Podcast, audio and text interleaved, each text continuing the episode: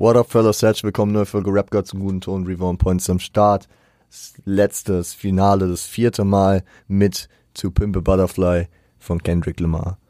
Was ein Auftakt in diesen, in dieses nächste, in dieses dritte Jahr, in das wir mit dem Podcast jetzt gehen. Ähm, wieder mal, ja, ich werde schon fast sentimental. Ich fühle mich wie, äh, als würde ich gerade äh, eine Hausarbeit abgeben. Und ja, so schlecht sind meine Hausarbeiten wie ungefähr mein Podcast, ich weiß. Ähm, ich komme gerade aus dem Skript. Ich habe äh, heute, heute Sonntag, also hier die Folge ist druckfrisch. Wir haben gerade 20 nach 9, also es wird wirklich eine Spitz auf Knopf Situation hier. Ähm, ich verpasse gerade den ersten NFL-Sonntag so zu, zu teilen auf jeden Fall. Ähm, aber was soll man machen? Ich habe also anders nicht gedeichselt bekommen. Mein, ähm, mein Husten ist besser geworden. Ich hoffe, das wird äh, heute kein Problem mehr sein. Und äh, ja, ich habe gerade irgendwie random Magenschmerzen bekommen, so vor anderthalb Stunden. Ja, muss ich jetzt halt durch. Holen kann ich später. So, ähm, wir setzen uns natürlich heute mit dem letzten Viertel von To Pimp Butterfly auseinander und ähm, natürlich am Ende gibt es ein Fazit, kennen wir ja schon aus den letzten, ja eigentlich, aus, ich glaube ein Fazit gibt es bei jeder Albumbesprechung, aber bei Kendrick ist immer ja so ein bisschen äh, nochmal fokussierter und gegliederter. Ich muss sagen, das Fazit ist heute gar nicht so lang, weil äh, sich im Outro tatsächlich schon sehr, sehr viel konzeptuell und inhaltlich nochmal erklärt und man natürlich nicht alles immer redundant dann nochmal hinterher flexen will. Das heißt, falls ihr gerne hin und her springt zwischen den Kapiteln, so wenn euch das Fazit zu kurz ist, dann solltet ihr auf jeden Fall den Teil für das Outro hören. Ich kann es schon, mal vorab sagen, ich ähm, gehe davon aus, dass wir relativ schnell über The Black the Berry, uh, You Ain't Gotta Lie, Mama Said und I gehen werden. Also ich habe ähm, die wichtigen Sachen wie immer rausgeschrieben, aber ich schätze, ähm, es ist in unser aller Interesse, dass wir dann auf jeden Fall noch genug Zeit und genug Platz im Kopf haben, um über Mortal Man zu reden, das Outro, um einen kleinen äh, Teaser hier zu geben. Genau, ich würde sagen, ähm, ich, ich sage es auch jetzt schon mal, ich bete dafür, dass die Folge pünktlich kommt. Das letzte Mal, als wir äh, ein Kendrick Lamar Projekt abgeschlossen haben, kam sie ja leider erst anderthalb Stunden später, weil ich es einfach nicht fertig gekriegt habe. Ich gebe mein Bestes, ja. Also ich will hier auch keine zweieinhalb Stunden reden. Ne? Das wäre das wäre jetzt bis 0 Uhr. Und ich habe eigentlich alles so vorbereitet, dass ich, ich versuche ich versuch jetzt hier so ein Standard Stunde, anderthalb Stunden maximal zu machen. Aber ihr wisst, das funktioniert mal mehr, mal weniger gut. Deswegen würde ich aber auch sagen, wir fucken gar nicht lang rum. Ich habe nämlich auch Hunger. Und ja, ähm, ne, Nebeneffekt natürlich, ich will auch weiter, ich will auch Football weiter gucken. Trotzdem ähm, hat es jetzt erstmal natürlich die Priorität mit euch und ich bin hyped, dieses Ding hier ein, äh, diesem Album ein würdiges Ende hier zu geleiten. Und ich bin auf jeden Fall, da könnt ihr mir auch gerne nochmal Feedback jetzt final dalassen. Ich bin ein sehr großer Fan von, äh, von der Idee im Nachhinein, dieses Album on vier Folgen zu besprechen.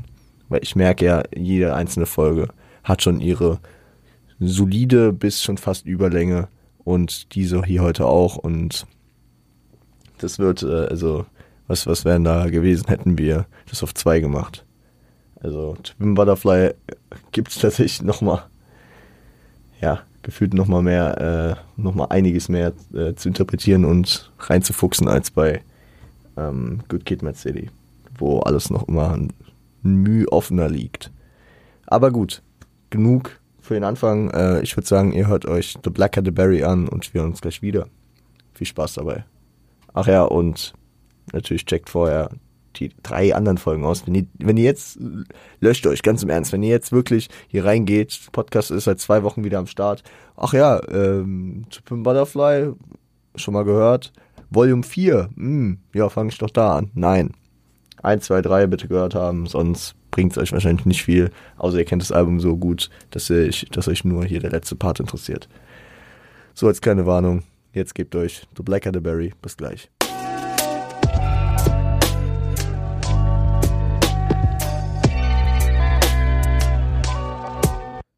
The Blacker the Berry. Ähm, keine nominellen Features, aber Lala Hathaway und Assassin äh, sind zu hören.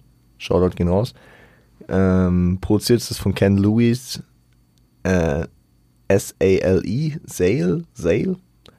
Boy Wonder ist hier ähm, mit dabei. Äh, KOZ oder Cause oder keine Ahnung. Und Terence Martin. Terence Martin OG hier auf dem Album, ne? Gesampelt ist It's Your Thing von ähm, Fuck. Da kann ich meine Schrift gerade nicht lesen. Ah doch, äh, Cold Grids, sorry. Cold Grids. Und ähm, was ist denn da jetzt los? Curly Martin. Von Terence Martin featuring. Oh, das kann ganz, ganz schwierig werden. Robert Glasper, Thundercat und äh, Ronald Bruner Jr. Leute, also ich kann meine Schrift doch immer noch entziffern. Was ist denn hier los, Alter? Egal. Ebenso sind noch ge äh, gesampelt Keep Your Head Up von Tupac und The Art of Peer Pressure von Kendrick Lamar. Also zwei absolute Legenden-Tracks, ähm, mit, wo ich als ja, Hip-Hop-Fan dann einfach sagen kann, da kann ich mit dem Sample dann auch direkt was in meinem Kopf anfangen. Ne? Ihr wisst, The Art of Peer Pressure, einen der Kerndinger und Kernboten und Kernwerke auf äh, GKMC. Und Keep Your Head Up auf dem zweiten Tupac-Album von 94. Äh, ein sehr, sehr, ja, ikonischer Track. Worum geht's in The Blacker the Berry? Ich habe ich hab schon äh, angekündigt als kleiner ähm, Aufhänger am Ende der letzten Folge, als wir über Complexion gesprochen haben. Ein Track, der sehr positiv utopisch gesprochen hat. Ey, können wir alle uns hier für Ein Einigkeit und so äh, stark machen. Ähm, dass The Black and the Berry jetzt nicht ganz äh, diesen Film aufrechterhalten wird, weil The Black and the Berry ähm, zielt auf ja die die böse Realität ab und äh, Kendrick äußert sich hier auf jeden Fall zu dem Thema Rassenhass, zu der in, dem in der Realität auftretenden Thema und dem in der Realität auftretenden Ausmaß an Rassenhass äh, und wie er das erlebt und was er davon hält. Also, ähm, um da jetzt nicht ganz chronologisch durchzugehen, ich finde, das ist halt auch wieder so starke Lyricist-Arbeit, deswegen, ihr habt es hoffentlich gehört und könnt einfach Liebe dafür dalassen, wie geil er diese also wie äh, auf, einem, auf einer Seite, wie geil er es float, aber auf der anderen Seite auch, wie geil er das schreibt einfach. Aber ähm, ja, natürlich geht es um, um die äh, Abwertung durch die vor allem weiß geprägte Gesellschaft, vor allem die äh, weiße Regentschaft, ne, die äh, die Gesellschaft äh, nun mal hat. Die äh, diese Gesellschaft, die aber gleichzeitig kulturell ähm, die ähm, schwarze Kultur beraubt, äh, teilweise wie durch Sachen wie die Kommerzialisierung von Hip-Hop, einem ja ursprünglich sehr aus dem Armen stammende ähm, Bewegung, die Missstände aufwerfen, ähm, äh, also über Missstände reden wollte und äh, das wird kommerzialisiert ähm, zu dem, was es jetzt mittlerweile ist. Ne? Teilweise, also kein Hate. Also teilweise Hate. Nein, Spaß. Aber ihr wisst, was ich meine. Ähm, ebenso als kleiner Gegensatz dazu, dass äh, die schwarze Community so unterdrückt wird, äh, wird angeführt, dass ähm, jede, also dass, dass ähm, wissenschaftlich gesehen, dass der Ursprung des menschlichen Lebens auf dem Kontinent Afrika in der äh, schwarzen Rasse praktisch. Rasse ist echt ein Scheißwort. Also ich hatte es, ich hatte es letztes Semester irgendwann im Studium, dass, dass äh, im Englischen der Begriff Race nicht so eine negative Konnotation wie der deutsche Begriff Rasse hat. Und deswegen, ich würde ihn gern nicht verwenden, aber ich glaube, Ethnie. Ah. Ethnie. Verwenden wir Ethnie. Ich hoffe, das äh, ist für alle fein. Ähm, wenn ich da irgendwen auf den Schlips trete, dann tut's mir leid und dann bitte ich natürlich auch, mich dort zu korrigieren.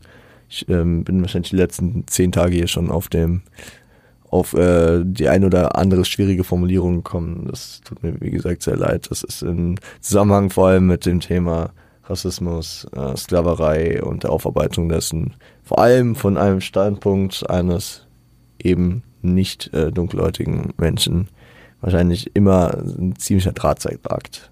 So empfinde ich es häufig und das ist, ist ja auch, das ist jetzt kein Vorwurf, sondern das ist einfach, ja, wenn es jemand äh, irgendwie dort ähm, an der falschen Stelle trifft mit der Formulierung, dann hoffe ich, ähm, dass ihr das einordnen könnt und dann tut es mir natürlich auch leid.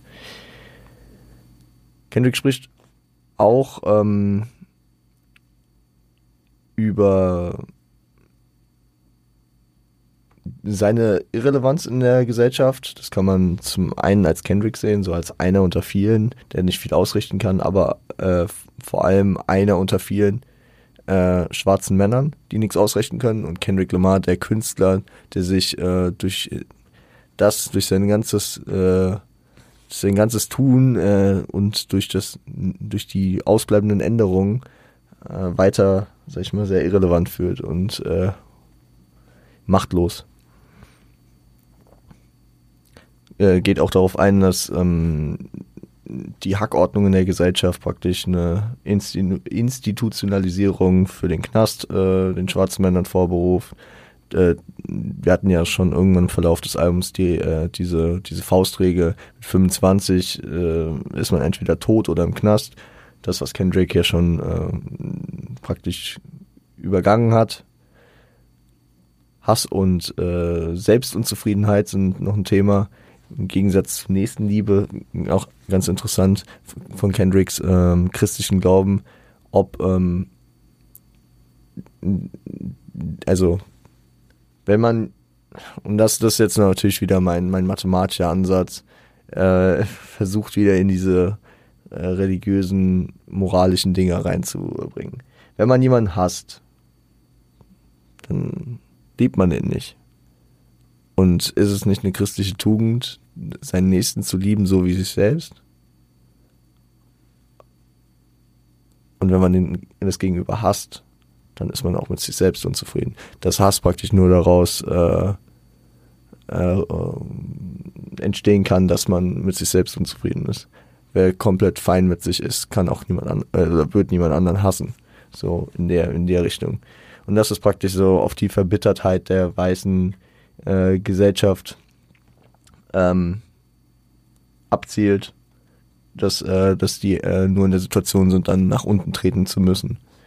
Beziehungsweise diesen Hass äh, auf die schwarze Bevölkerung zu haben. Kendrick erkennt aber auch, dass das jetzt kein äh, Problem der letzten zehn Jahre ist, sondern dass das ein generationenüberdauernder Konflikt ist. Jahrhunderte. Ja? Also das, das ist jetzt ja, wahrscheinlich Jahrtausende. Also Rassismus ist leider äh, allgegenwärtig und in der Menschheitsgeschichte schon lange Thema.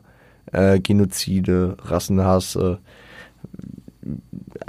alles, alles kein, kein neues Thema und deswegen hat er so das Gefühl über die Erfahrungen, die er gemacht hat im Verlauf seines Lebens, dass er sich so in so einen Generalverdacht und so eine Negativität, äh, eine verallgemeinerte Negativität gegenüber äh, jedem Weißen einstellt, was er natürlich auch nicht feiert, dass er äh, sich dazu praktisch entwickelt. Ähm, aber er, er drückt auch deutlich aus, dass er stolz ist, ein schwarzer Mann zu sein. Und äh, ich glaube, das geht halt damit einher, dass ähm, diese Verbitterung, die äh, er vielleicht den, äh, den ähm, Weißen zuschreibt, dass diese ähm, auch bei ihm herrscht, dadurch, dass er stolz sein muss, ähm, eben kein Weißer zu sein, beziehungsweise auch stolz ist, dadurch, dass die anderen so verbittert sind. Ach, es ist, man kann da jetzt sehr, sehr tief reingehen, aber das ist auch sehr, sehr viel Interpretation und da kann man reindenken, was man, was man, was man halt sieht. Kritik an Waffen, auch ein Thema. Kann auch äh, einfach in der äh, Hinsicht wieder gemeint sein, wie auf war Hood Politics, wo er äh, diese Why We Fucked äh, Anlehnung brachte, dass sie uns Waffen und Drogen geben und äh, uns dann praktisch wie Gangster behandeln. Kann äh, generell auch einfach eine Kritik an der Waffenpolitik der USA sein. Ja, und ähm, es ist wieder diese weiße Beteiligung an schwarzem Leid, also an Black-on-Black Violence. Ja. Ähm, er geht nämlich im weiteren Verlauf dann auch nochmal auf, sag ich mal, unnötige Bekriegung zwischen äh, Schwarzen ein, egal ob es jetzt Platz und Crips sind oder Zulu und äh, Sosa. Ich, ich, also ich kann den Klick-Sound äh, der, der Sprache leider nicht, deswegen ja, die äh, Zulu und die Xosa würde ich jetzt mal aussprechen. Ähm, er empfindet auch, dass, dass das Gesamtgesellschaftliche seine Handlung egal macht. Ähm, das egal, ob er sich jetzt den Klischees entsprechend verhält, ob er, ob ähm, einzelne schwarze Leute erfolgreich sind, führt hier Michael Jordan an, aber natürlich kann er, kann man da auch ihn oder andere äh, Rapper sehen. Äh, oder ist es auch egal, ob ähm, er sich daran orientiert, dass Marcus Garvey, das nennt er, äh, nennt er ihn hier, ähm, ein, also hat, äh, dass er die ganzen Antworten hat, die auf alle Fragen oder dass er den Black History Monat wie seinen Geburtstag feiert, also Februar. Ähm, also es, das ist alles egal. Ja, das ist alles egal, weil es wird äh, nichts bringen, wenn äh, er von der Außengesellschaft praktisch dazu gebracht wurde, ähm,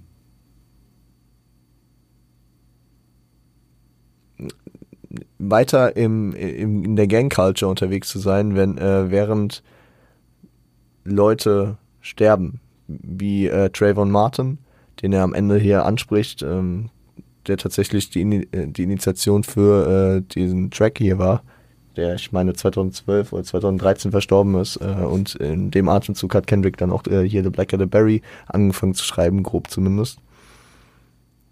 Und Kendrick sieht sich dann im Endeffekt auch als Hypocrite, wie er, wie er äh, jeden Part hier reinstarten mit äh, I'm the biggest hypocrite of 2015, also der größte Heuchler des Jahres. Und er, er sieht sich selbst hier als Heuchler, ne? Weil er, er redet die ganze Zeit, er predigt äh, die ganze Zeit, dass man es besser machen müsste, dass das und das und das alles besser laufen sollte. Und ähm, im Endeffekt ähm, kann man das gesamtgesellschaftlich sehen, dass äh, die schwarze Bevölkerung sich untereinander bekämpft, aber weil er sich auch institutionalisieren lässt und weil er ja auch immer wieder damit spielt, dass er zum Killer wird. Jetzt weiß man nicht, beziehungsweise es, es, es, gab, es gibt ja schon länger diese Andeutung, das gab es ja auch auf Mad City, meine ich, ne? If I killed a ninja with 16, would you believe me? Und damit spielt er hier auch wieder, ne? Hat er jemanden umgebracht? Ähm, ist er ein Killer oder geht es einfach darum, verschiedene, ähm, also im, im metaphorisch für, für die ähm, Community zu reden. Ich weiß nicht. Aber Kendrick empfindet halt einfach diesen, diesen, dieses Heuchlertum, dass er sich da praktisch, also er immer das eine sagt und das andere am Ende äh, passiert. Das äh, Intro und die eine Bridge verdeutlichen auch ähm, das Image der Schwarzen, negative Behandlung, ähm, genau weil die Leute schwarz sind, ne, dadurch erfahren sie Leid, dadurch ähm, werden sie ähm, anders behandelt und ja. Das gemeinsame Leid kann verbinden, aber auch äh, eben in anderen, in anderen äh, Ansätzen nicht, weil die die ähm, Umstände, denen man ausgesetzt ist, äh, einen auch verbittern lassen können. Und das sind, sind so diese Schizophrenie-Ansätze, die er da an der einen oder anderen Stelle ansetzt. Ist auch lustig, dass er im Intro ähm, Six in the Morning von, von Ice-T äh, eine Anlehnung drauf hat. Ist mir direkt aufgefallen natürlich. Classic. Und ja. Ich bin, ähm, ich merke, ich merke, das wird eine anstrengende Folge. das wird eine sehr anstrengende Folge. Die Hook, äh, Blacker the Berry, the Sweeter the Juice, ist ähm, zum einen eine Packanlehnung, zum anderen an ein äh, Roman, ich habe mir leider nicht mehr den Autor und den Romantitel rausgeschrieben, ich weiß auch nicht warum, aber vor allem in Keep Your Head Up äh, spricht Puck auch äh, über The Blacker the Berry, The Sweeter the Juice. Äh, dort ist vor allem eine, ähm, eine Lobpreisung der, äh, äh, der schwarzen Frauen. Und hier ist es ähm, im, im, Grund, im Grunde ist The Blacker the Berry, The Sweeter the Juice einfach eine Positivität, also eine, eine positive Haltung der äh, dunklen Hautfarbe entgegen, ne? Äh, hin, hinzu. Dass ähm, je dunkler die Beere, desto süßer ist der Saft der Beere. Also ein Gleichnis, was man darauf geben kann, je dunkler, desto besser im, im äh, Kontext hier durch den durch den durch das Ende der Hook, wo wo es um das Schießen auch geht und generell in dem Kontext der Polizeibrutalität, die auf dem Album ja äh, sehr sehr häufig angesprochen wird, kann man ähm, hier auch noch von äh, der Anregung für die Polizeigewalt reden. Sweeter the Juice, also so desto höher ist der ist der äh, sag ich mal ist der Anreiz beziehungsweise ist die ist, äh, ja, ist auch die, die Belohnung eines rassistischen Polizisten, der äh, einen äh, dunkelhäutigen Menschen erschießt. Ne? Also, ja. So viel, glaube ich, erstmal zu The Blacker the Berry. Ich wollte ja gar nicht so lange drüber reden. Da haben wir schon wieder ein bisschen länger natürlich drüber geredet. Oh Gott, das wird eine Folge. Gebt euch uh, You Ain't Gotta Lie, Mama Said. Und wir hören uns gleich wieder.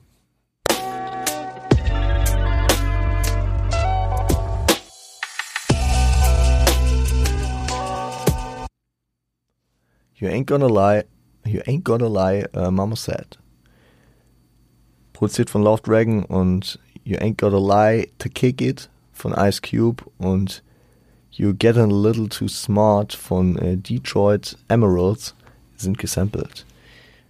Und hier werde ich mich wirklich ein bisschen sehr kurz halten, weil ähm, der Track hat eine Message, die auf mehreren Ebenen funktioniert. Ähm, nämlich wenn man sich mit fremden Federn schmückt, dann fällt es irgendwann auf einen zurück. Das kann man wieder auf die ghostwritenden Rapper, also oder beziehungsweise auf die sich ghostwriten lassenden Rapper äh, beziehen, die ähm, wo es irgendwann äh, halt einen Image-Schaden verursacht, wenn, wenn, wenn man, sag ich mal, nicht eigene Texte schreibt. Dann kann man ähm, auch Rapper, die, sag ich mal, sehr angeberisch mit einem Hood-Image sind, was äh, vielleicht auch ein bisschen zu übertrieben oder gar nicht echt ist, äh, da, da, da rein interpretieren. Keine Ahnung. Also manchmal, manchmal, manchmal äh, kommt es mehr zurück, manchmal kommt es weniger zurück. Ich glaube, bei äh, 6 9 äh, hat man es gut gesehen, dass es zurückkam. Ich glaube, wo es gar nicht so krass zurückkam, war bei Rick Ross, der immer diese Fuck the Police Attitude hat und äh, gleichzeitig früher im Strafvollzug gearbeitet hat. Das ist, ähm, ja, also das ist, ist nicht klar und einfach zu sagen, ne? Aber ähm, im Grunde ist es auch eine, eine ähm, Weisheit, die dieser Track vermittelt, die man auch jedem geben kann. Jeder, der äh, lügt, um sich besser zu machen. Dass es einfach unnötig ist und dass es einem nicht weiterhilft. Und es ist, und Mama Said ist äh, eine sehr, sehr gute, ein sehr, sehr guter Beiname, weil das ist so eine Weisheit, die man von einer Mutter kriegt, ne? Und Kendrick war ja schon auf Mama oder was auf Hood Politics, wo er die Weisheiten seiner Mutter kassiert hat. Ja, auf Mama. Auf Mama. Ich glaube, safe auf Mama. Genau. Ähm, vor allem ist dieser, also hier in dem, in dem, in der Narration ist der Track vor allem aber an Rapper gerichtet, die in ihrer Karriere praktisch scheitern und in so einem Vakuum zwischen normaler Typ in der Hood und ich hab's aus der Hood rausgeschafft mit Rap äh, sind. Die sind in der Hood zu bekannt, um da einfach zurückzukommen, vielleicht mit einem Image und mit zu viel, sag ich mal, Glamour um sich herum, um äh, schadenfrei in der Hood zu sein. Ähm, natürlich auch anders institutionalisiert mit der Zeit, als die Leute, mit denen man wieder abhängt. Ähm,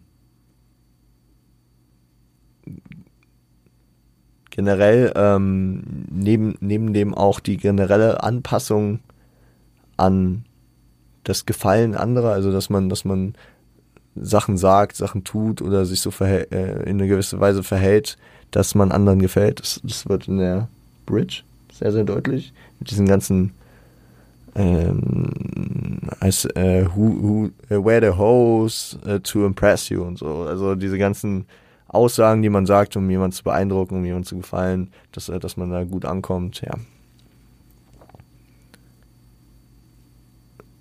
Dann äh, spricht er noch über seine äh, Unvergleichbarkeit mit äh, Rap, Unvergleichlichkeit mit Rappern, weil, also mit anderen Rappern, weil er praktisch diese Weis dieser Weisheit gefolgt ist, ne? dass er keinen komischen, äh, also das ist ein Seitenhieb an die Industrie mal wieder, dass, dass er keinen komischen Erfolgsschemes gefolgt ist, nicht irgendwelchen, ja, das Rezept zum Erfolg, so musst du dein erstes Tape machen und dann kommt da dein erstes Album und dann wird so und das wird alles super, sondern Kendrick ist immer seinen eigenen Weg gegangen und so hat er also hatte Kendrick je Biting-Vorwürfe? Nein. Könnte Kendricks Musik von irgendwem anders sein?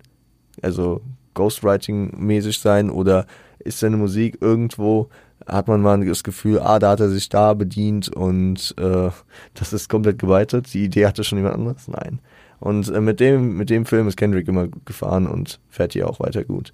Ich finde, ich finde in dem Ansatz hier, vor allem im letzten Part, hat es für mich sowas ein bisschen von Ronald Reagan Era, dass er so ein bisschen sagt, dass er positiv reflektiert, dass er einen Weg anders gegangen ist und ähm, praktisch die positiven Früchte davon trägt, dass er sich nicht hat ins Gangleben reinziehen lassen und Erfolg äh, generiert hat bei Ronald Reagan Era und hier ähm, dass er durch, sag ich mal, den gewissen, also den, den, ja, wie sagt man das? Gewissens, nee, das sagt man so nicht. Ah, den gewissenhaften, den gewissenhaften Weg gegangen ist und seinen eigenen Weg gegangen ist, sich nicht irgendwo, sag mal, bedient hat oder irgendwas, irgendwie einen einfachen Weg gegangen ist. Ähm, das ist, wäre dann hier der, das Scheme, ne? Ich finde die Weisheiten, die hier sind, sind auch individuell nutzbar. Ich habe es ja vorhin sehr, sehr allgemein gesagt. Jeder, der sich, äh, der lügt, um sich besser zu machen. Gibt es hier und da immer mal eine Situation, ähm, äh, mit der man, wo das gerne mal passiert, teilweise Notlügen, teilweise kennt man auch Leute, die einfach relativ viel äh, frei erfinden, um sich interessanter zu machen oder um, sag ich mal, in irgendeinem Punkt cooler rüberzukommen. Äh, sollte man laut Kendrick nicht machen. Ja. Genau. Genau. Geben wir uns äh, I. Geben wir uns I einfach jetzt. Es ist die Albumversion. Die variiert ein bisschen von der Single-Studio-Version. Äh, dazu aber gleich mehr. Hört erstmal rein und wir hören uns gleich wieder. Bis gleich.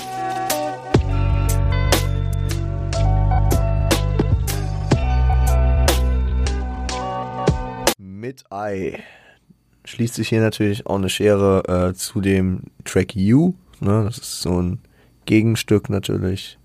Erst ging es um das Du und jetzt geht es um das Ich. Äh, Kendrick hat auch, ja, unterschiedlicher könnten die Tracks nicht sein.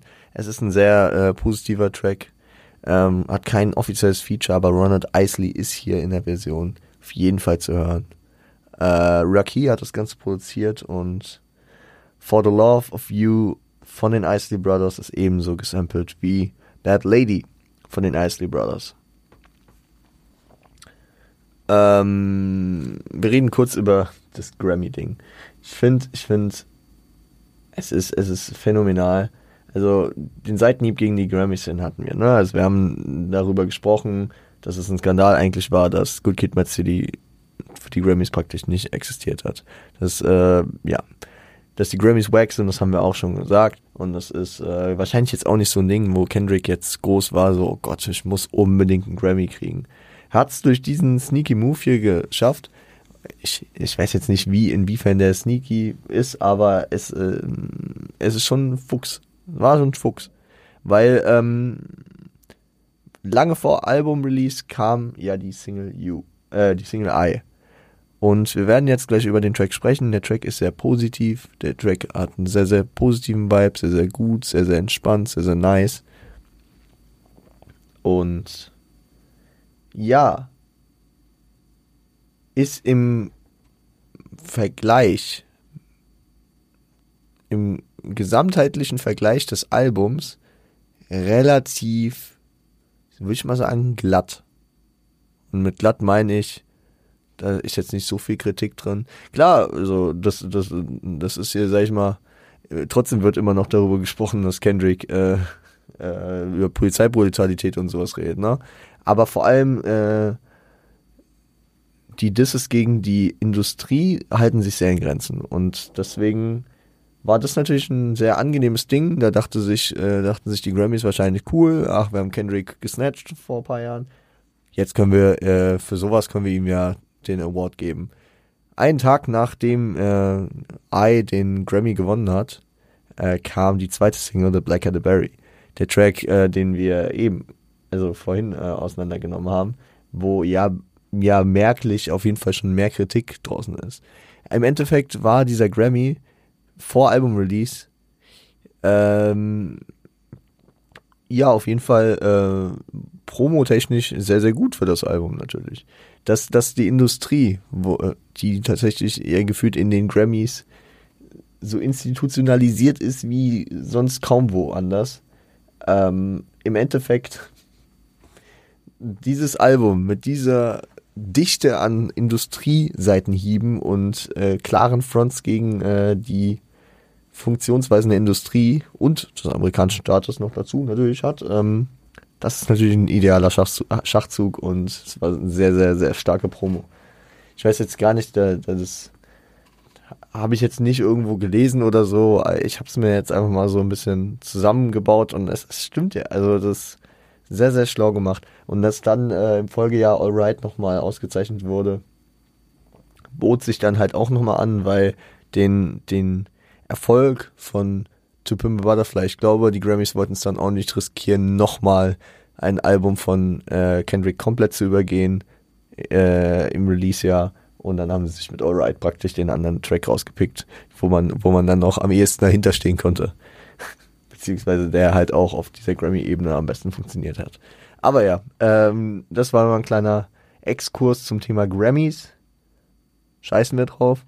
Äh, was ist der Unterschied zur äh, äh, Single aka Studio-Version, ähm, die den Grammy gewonnen hat? Die Albumversion hat diese Live-Ästhetik, ne, dass man so hier auch die Crowd und dies, das hört. Hier Ronald Isley, der das alles so ein bisschen ein äh, introduced, genau, und die, die gesprochene Bridge und der A Cappella-Part am Ende, die sind auf der Studioversion nicht zu hören. Also das ist nur auf der Albumversion. Man hört es auch am Ende von ähm, You Ain't Gotta Lie äh, ist schon dieser perfekte Fade in da rein, ne, in diese, in diese Live-Atmosphäre und das passt einfach hier sehr, sehr gut. Besonders, ähm, da das Album ja wirklich jetzt nicht einen stringenten, äh, nicht einen stringenten Drum- oder Synthie-Beat hat, der von Anfang bis Ende durchläuft und da kann man äh, sowas wie so eine Live-Ästhetik gerne mit reinbringen. Vor allem bei dem Track, wo es so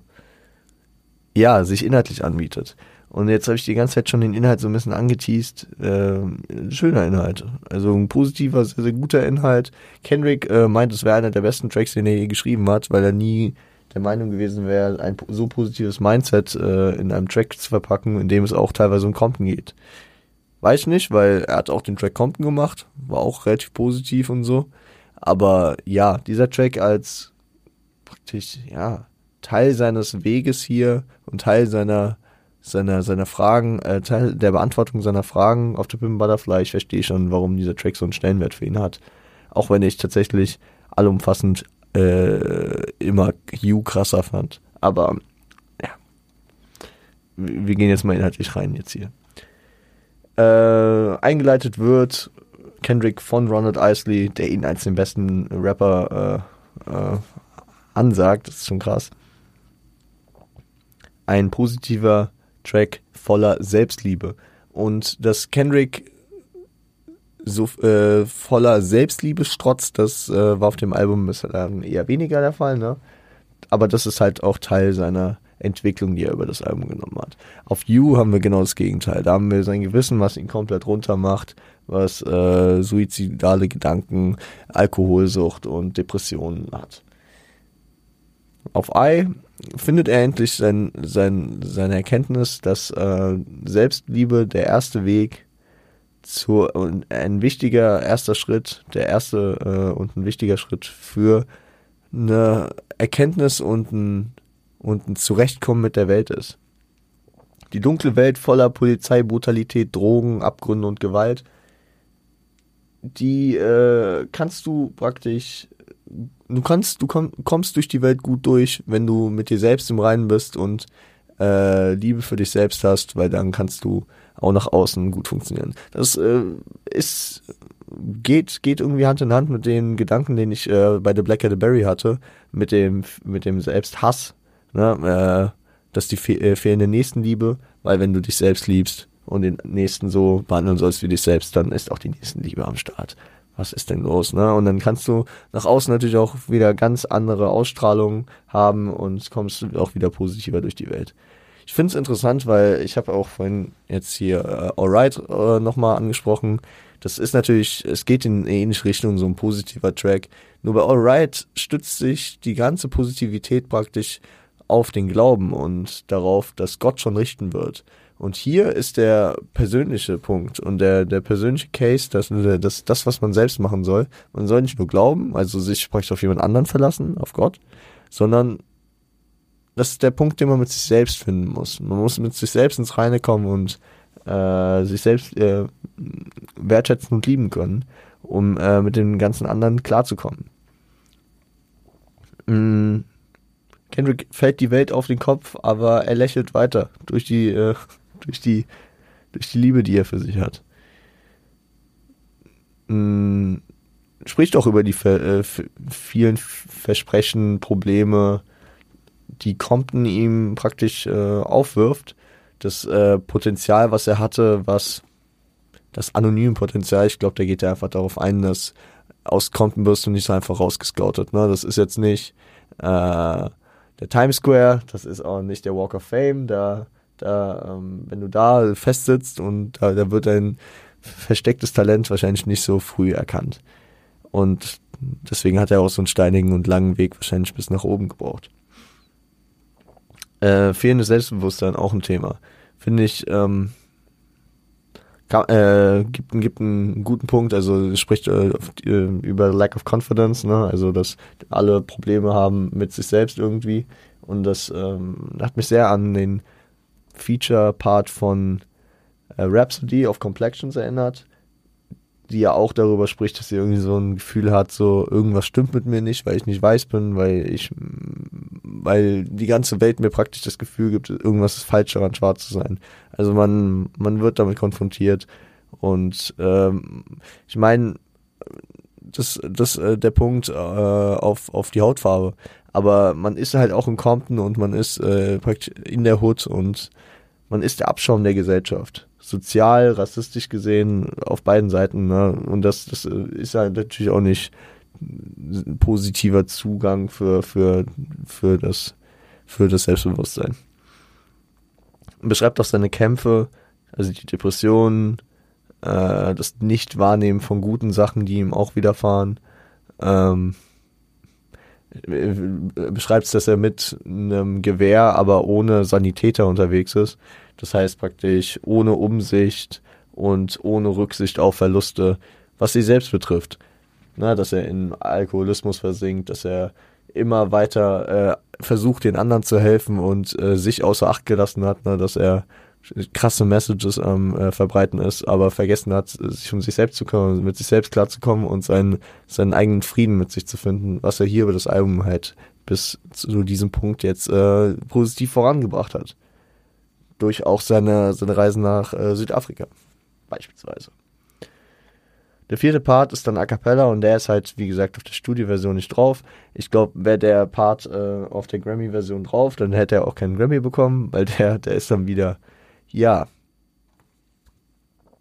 Hier ist Kendrick durch, sein, durch die Selbstliebe, die er nun erhalten hat, an dem Punkt, dass er den Status äh, eines Motivators, Fürsprechers, Anführers für Leute äh, gerecht wird und äh, diesen Punkt, äh, also diesen, diesen, diesen Status einnehmen kann, diese Position. Und äh, ja, hier, hier spreadet er auf jeden Fall nochmal ein paar sehr interessante ähm, Meinungen. Geht vor allem um äh, das N-Wort. Das ist auch sehr, sehr gut, weil ich ähm, das deswegen alles sehr, sehr gut erklären kann. Nicht, aber gut. Äh, also er ist gegen, also er hat Dave und da ist, ist man sich jetzt auch nicht sicher, ob Dave Free oder dem äh, aus Good Kid Mad City, dem verstorbenen Dave, äh, hat er auf jeden Fall versprochen, nicht ohne nachzudenken den Begriff Fuck Endpunkt zu sagen. Fuck Ninja. Weil äh, das im Grunde Black on Black Violence, also Schwarz gegen schwarze Gewalt, äh, vereinfacht bzw. verdeutlicht. Na, also wenn, wenn eine schwarze Person praktisch Fuck Ninjas sagt, dann ist es ja eine Aggression gegenüber anderen Schwarzen. Quatsch. So, also wie, uns ver vergleicht er dann mit Samuel L. Jackson in Django Unchained, der, äh, der äh, Sklave, der im Haus arbeitet und äh, sich für was Besseres hält und äh, die andere, also andere Sklaven äh, furchtbar behandelt. Das, ähm, ja, finde ich ein sehr treffender Vergleich hier. Äh, lernte emotional, also er spricht darüber, dass er emotional noch weiter gelernt hat, was die Schule ihm nicht beigebracht hat. Ähm, wichtige Sachen, also hat wichtige Sachen gelernt und auch äh, gemacht, bevor der Staat ihn bekam. Also das, das geht wahrscheinlich wieder zurück auf äh, Uncle Sam. Äh, der Staat wollte ihn Wesley snipen. Das Thema, was wir seit Anfang an im Album natürlich äh, immer mal wieder hatten. Ne? Ähm, dass er sich praktisch rechtzeitig auf den richtigen Weg begeben hat, um seine Steuerprobleme äh, in den Griff zu kriegen. Beziehungsweise um es vielleicht auch gar nicht dahin zu kommen, hinkommen zu lassen, dass er da Probleme hat. Gibt es ein Statement äh, zum N-Wort. Da äh, wird es dann nochmal interessant, ähm, weil er ein äh, praktisch seine Meinung zu einem Diskurs, den Oprah Winfrey, die ähm, amerikanische Talkshow, äh, äh, immer ange, ja, sag ich mal, etabliert hat. Ähm, da gibt er sein Statement zu. Sie hat mit verschiedenen Rappern darüber gesprochen. Und er, also ob man, also wenn ich es richtig verstanden habe, ob man das N-Wort sagt oder warum man es sagt oder warum man es nicht sagen sollte.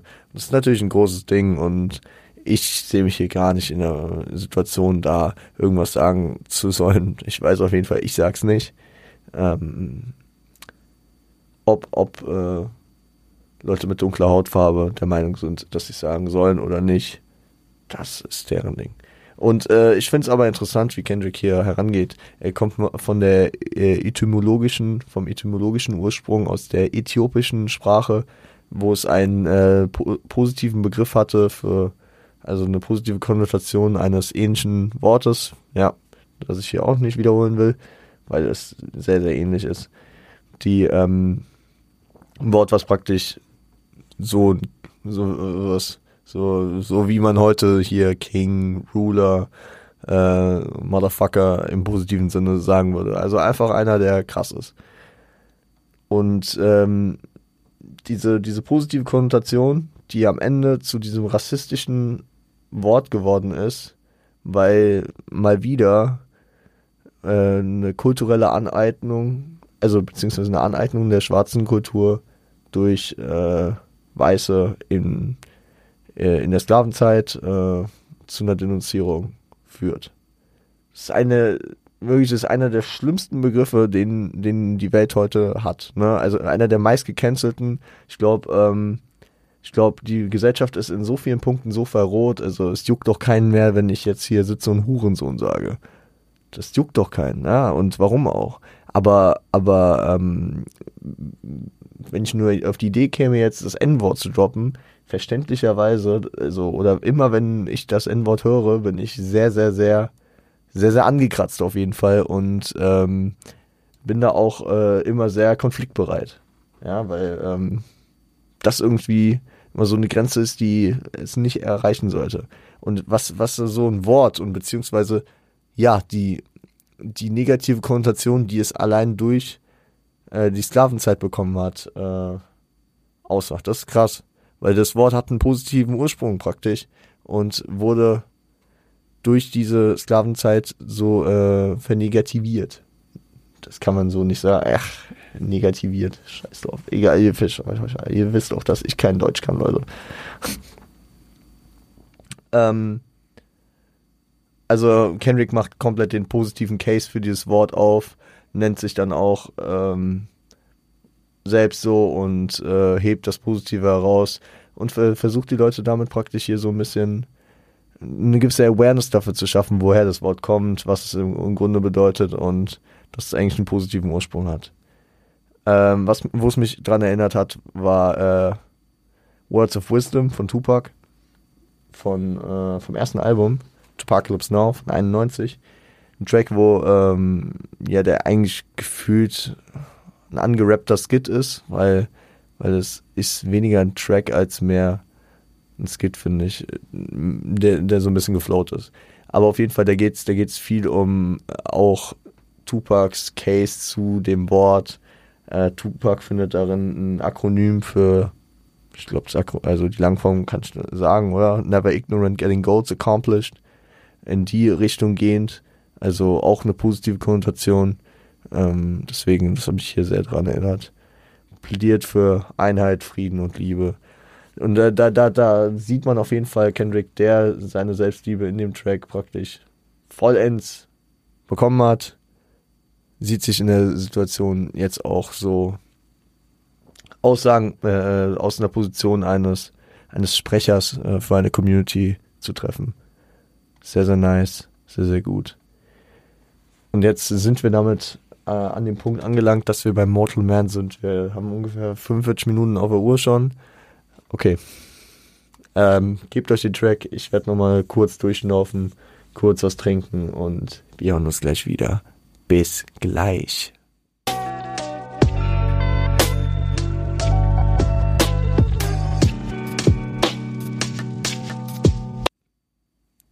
Mortal Man zu hören sind neben Kendrick Lamar James Fauntleroy, schon mehrfach auf dem Album gehört, und die Legende Tupac Shakur. Kann ich direkt meinen Case zubringen? Ja, sehe ich mich, sehe ich mich direkt äh, meinen Punkt dazu bringen. Ich äh, gehe nur mit die Formalitäten drüber. Soundwave hat das Ding produziert. Shoutout und Liebe an den OG von Kendrick hier. Und äh, I Know Get I for Back von äh, Houston Person und Mommy, What's a Gravedigger von den Gravediggers, äh, von Gravediggers, ähm, sind gesampelt. Ich habe ich hab mir jetzt gar nichts dazu aufgeschrieben, weil ich mir so denke, ja, das Thema habe ich immer mal wieder, hier das und man kann es jetzt hier, es kann jetzt so klingen, dass ich jetzt sage, ja, das ja, äh, du, du bist Kendrick-Fan und deswegen findest du es hier okay, dass er praktisch äh, posthum hier äh, Aussagen von Tupac reinschneidet. Und er macht es ja nicht mal mit einem Part irgendwie, der, der irgendwie von Tupac irgendwann mal 93 geschrieben wurde, der hier 2015 wiederverwertet wird, sondern er baut ja eigentlich ein Gespräch auf und legt Tupac auf Fragen, die er stellt, gewisse Antworten in den Mund. Zu einem muss man sagen, das sind äh, die, die ganzen Schnipsel st stammen aus einem äh, Interview, was Tupac 94 gegeben hat äh, ist auch in voller Länge auf YouTube und überall zu finden. Deswegen checkt es gerne ab. Und zum anderen äh, baut Kendrick hier da ja nicht, also er schneidet da ja nicht einzelne Wörter und Sätze zusammen, sondern es, es sind ja auch Antworten, die zu den Fragen passen. Also Kendrick verwendet ja im Grunde die Fragen, auf die Tupac halt auch genauso geantwortet hat, sucht praktisch durch die Einbauung von Tupac hier einfach ähm, ja, er, er versucht dort damit Parallelen aufzubauen, beziehungsweise ja, sein, sein Idol, seine, seine, sein Vorbild ähm, hier mit einzubauen. Und am Ende werden wir auch nochmal drüber sprechen, warum Tupac hier äh, am Ende am Start ist und warum er auch für Kendrick hier in dem Punkt so wichtig war. Hier mit einzubauen. Am Ende, äh, am Anfang müssen wir aber darüber sprechen, der Track ist unterteilt in einen Rap-Part mit drei Parts und Hook und Bridge und was auch immer. Und dann geht es in dieses Gespräch über. Das Ding ist über zwölf Minuten lang. Was soll ich euch sagen?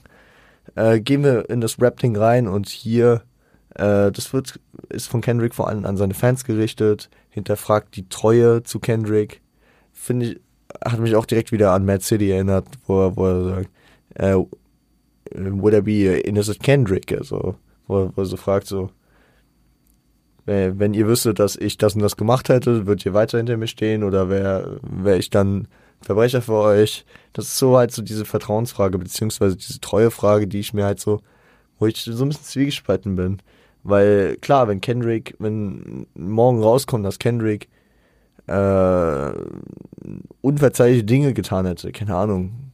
Es, passiert leider, äh, passiert hier und da an äh, der Stelle, keine Ahnung, dass er, dass er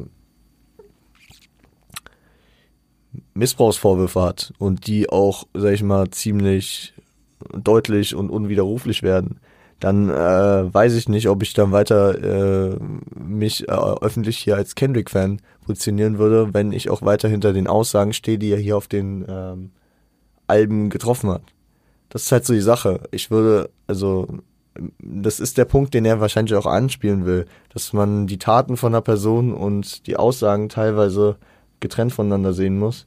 Genauso wie man zum Beispiel äh, sagen könnte, beziehungsweise man kann es auch so sagen, Xavier Nadu hat für die deutsche Musiklandschaft eine Menge getan. Xavier Nadu hat sehr, sehr viel die deutsche Musikkultur mit seiner Musik bereichert, mit sehr, sehr guter Musik. Der Typ ist absolut abgekackt, hat eine Menge Scheiße äh, gelabert und ich stehe absolut nicht hinter der Person. Aber ähm, ich bin mit der Musik aufgewachsen und ich habe sie früher todes gefeiert. Und das äh, ist ein Punkt, der, der, der einfach wahr ist, ne? Genauso wie jeder Hip-Hop-Fan und jeder R&B-Fan sagen wird, dass R. Kelly einer der krassesten Stimmen äh, aller Zeiten ein riesen Talent war. Wahrscheinlich immer noch ist. Also er ist jetzt im Knast und äh, ja, kann immer noch singen bestimmt. Aber in manchen Situationen kann man hinter der Person nicht stehen und in manchen Personen, äh, beziehungsweise in manchen Situationen muss man sich auch von der Kunst distanzieren. Bei mir jetzt auch äh, schon fast ähnliches, dass mir, dass mir die Person von Kollega immer mehr zuwider wird, dass mir teilweise Aussagen deutlich zu sehr gegen Strich gehen und ich da nicht mehr dahinter stehen kann. Dass ich die alten Alben von Kollega alle krass finde, das wird's für mich nicht ändern, ne? Ähm, dass ich teilweise weil ich teilweise weniger Bock darauf habe. Das ist halt so. Aber da ich jetzt äh, auf einmal sagen würde, alles, was er jemals gemacht hat, ist scheiße oder die Kunst äh, nicht mehr wertschätzen könnte, das wird nicht passieren. Und das ist, glaube ich, auch der Punkt, wo Kendrick hier rauf hinaus will. Und deswegen habe ich das hier natürlich auch ein bisschen weiter ausgeschmückt, weil und ausgeführt, weil das ist ein interessantes Ding, weil wenn eine Person ähm, bombt in der in ihrem Image, dann wird sie auf einmal verteufelt. Das, äh, das hat man in vielen Situationen bei vielen Leuten gehabt. Und teilweise ist es vielleicht, ja, nein, es ist in, in einem Punkt schon richtig, aber vielleicht nicht auf dieser allumfassenden Ebene, wenn, wenn ihr versteht, was ich meine. Ey, wenn ihr wenn, wenn ihr ein Satz rausgeklippt wird, der vielleicht ein bisschen äh, schwierig klang, fickt euch. Ich habe ich hab ihr gerade fünf Minuten erklärt, was ich meine. ähm, ja. Also er hinterfragt die Treue äh, zu dieser Führungsperson, zu diesem Sprecher, der, äh, den er darstellen soll. Nelson Mandela ist omnipräsent in diesem Track und es ist äh, teil, also es wirkt immer so, als wäre Nelson Mandela so das Vorbild, dem Kendrick hier nacheifert und wie Kendrick sich am besten verhalten würde, weil äh, er auch Nelson Mandela und seine Arbeit beziehungsweise seine Aussagen und seine, seine Werte ähm, empfiehlt, sich damit auseinanderzusetzen und ähm, geht in den Parts mehrfach drauf ein. Weil Kendrick hinterfragt, ob die Leute hinter ihm stehen, das hatten wir schon egal was ihm zu Last gelegt wird, ist halt auch so die Frage, das muss man halt abwägen, aber hinter den Aussagen von Typim Butterfly würde ich immer noch stehen, ne? auch wenn Kendrick 2023 irgendeine Scheiße macht, dass ich hinter dem Mann nicht mehr stehen kann. Weil, also, ja, ob ich es dann immer noch so aktiv pumpen würde, weiß ich nicht. Keine Ahnung, weiß man nicht. Ich muss kurz was trinken. Sorry. So, Kendrick als derjenige, so stellt er sich dar, der äh, die Leute all, äh, aus, aus der Situation befreit hat, dass sie Sklaven in ihrem eigenen Kopf waren. Über Typen Butterfly, wir haben darüber gesprochen. Über Mama, den Appell, setzt euch mit euren Wurzeln auseinander. Plädiert für Respekt. Ähm, kommt klar. Ich habe auch Probleme, dies, das. Und er hatte viel, oder auch über Good Kid, Mad CD. Kendrick hat über seine ganze Diskografie eigentlich immer versucht, die Leute, die Leute positiv zu bereichern in ihrem Weg. Und hier äh, auf dem Album vor allem äh, mit diesem Mindset-Ding. Spricht das Thema äh, Gefahr vor Steuerdings an, Industrie, wie auch immer, schnelles Geld. oh Gott, sorry. Also, dass Kendrick äh, die Leute hier als äh, die Sklaven äh, in ihrem eigenen Kopfe befreit hat, verstehe ich auf jeden Fall, was er damit sagen will. Ähm, er wird auch dafür wertgeschätzt, wird als Art Prophet schon gesehen, äh, diesen heiligen Status, diese Unanzweifelbarkeit, die ihm zugestanden wird, dieses All-Right-Movement, ne?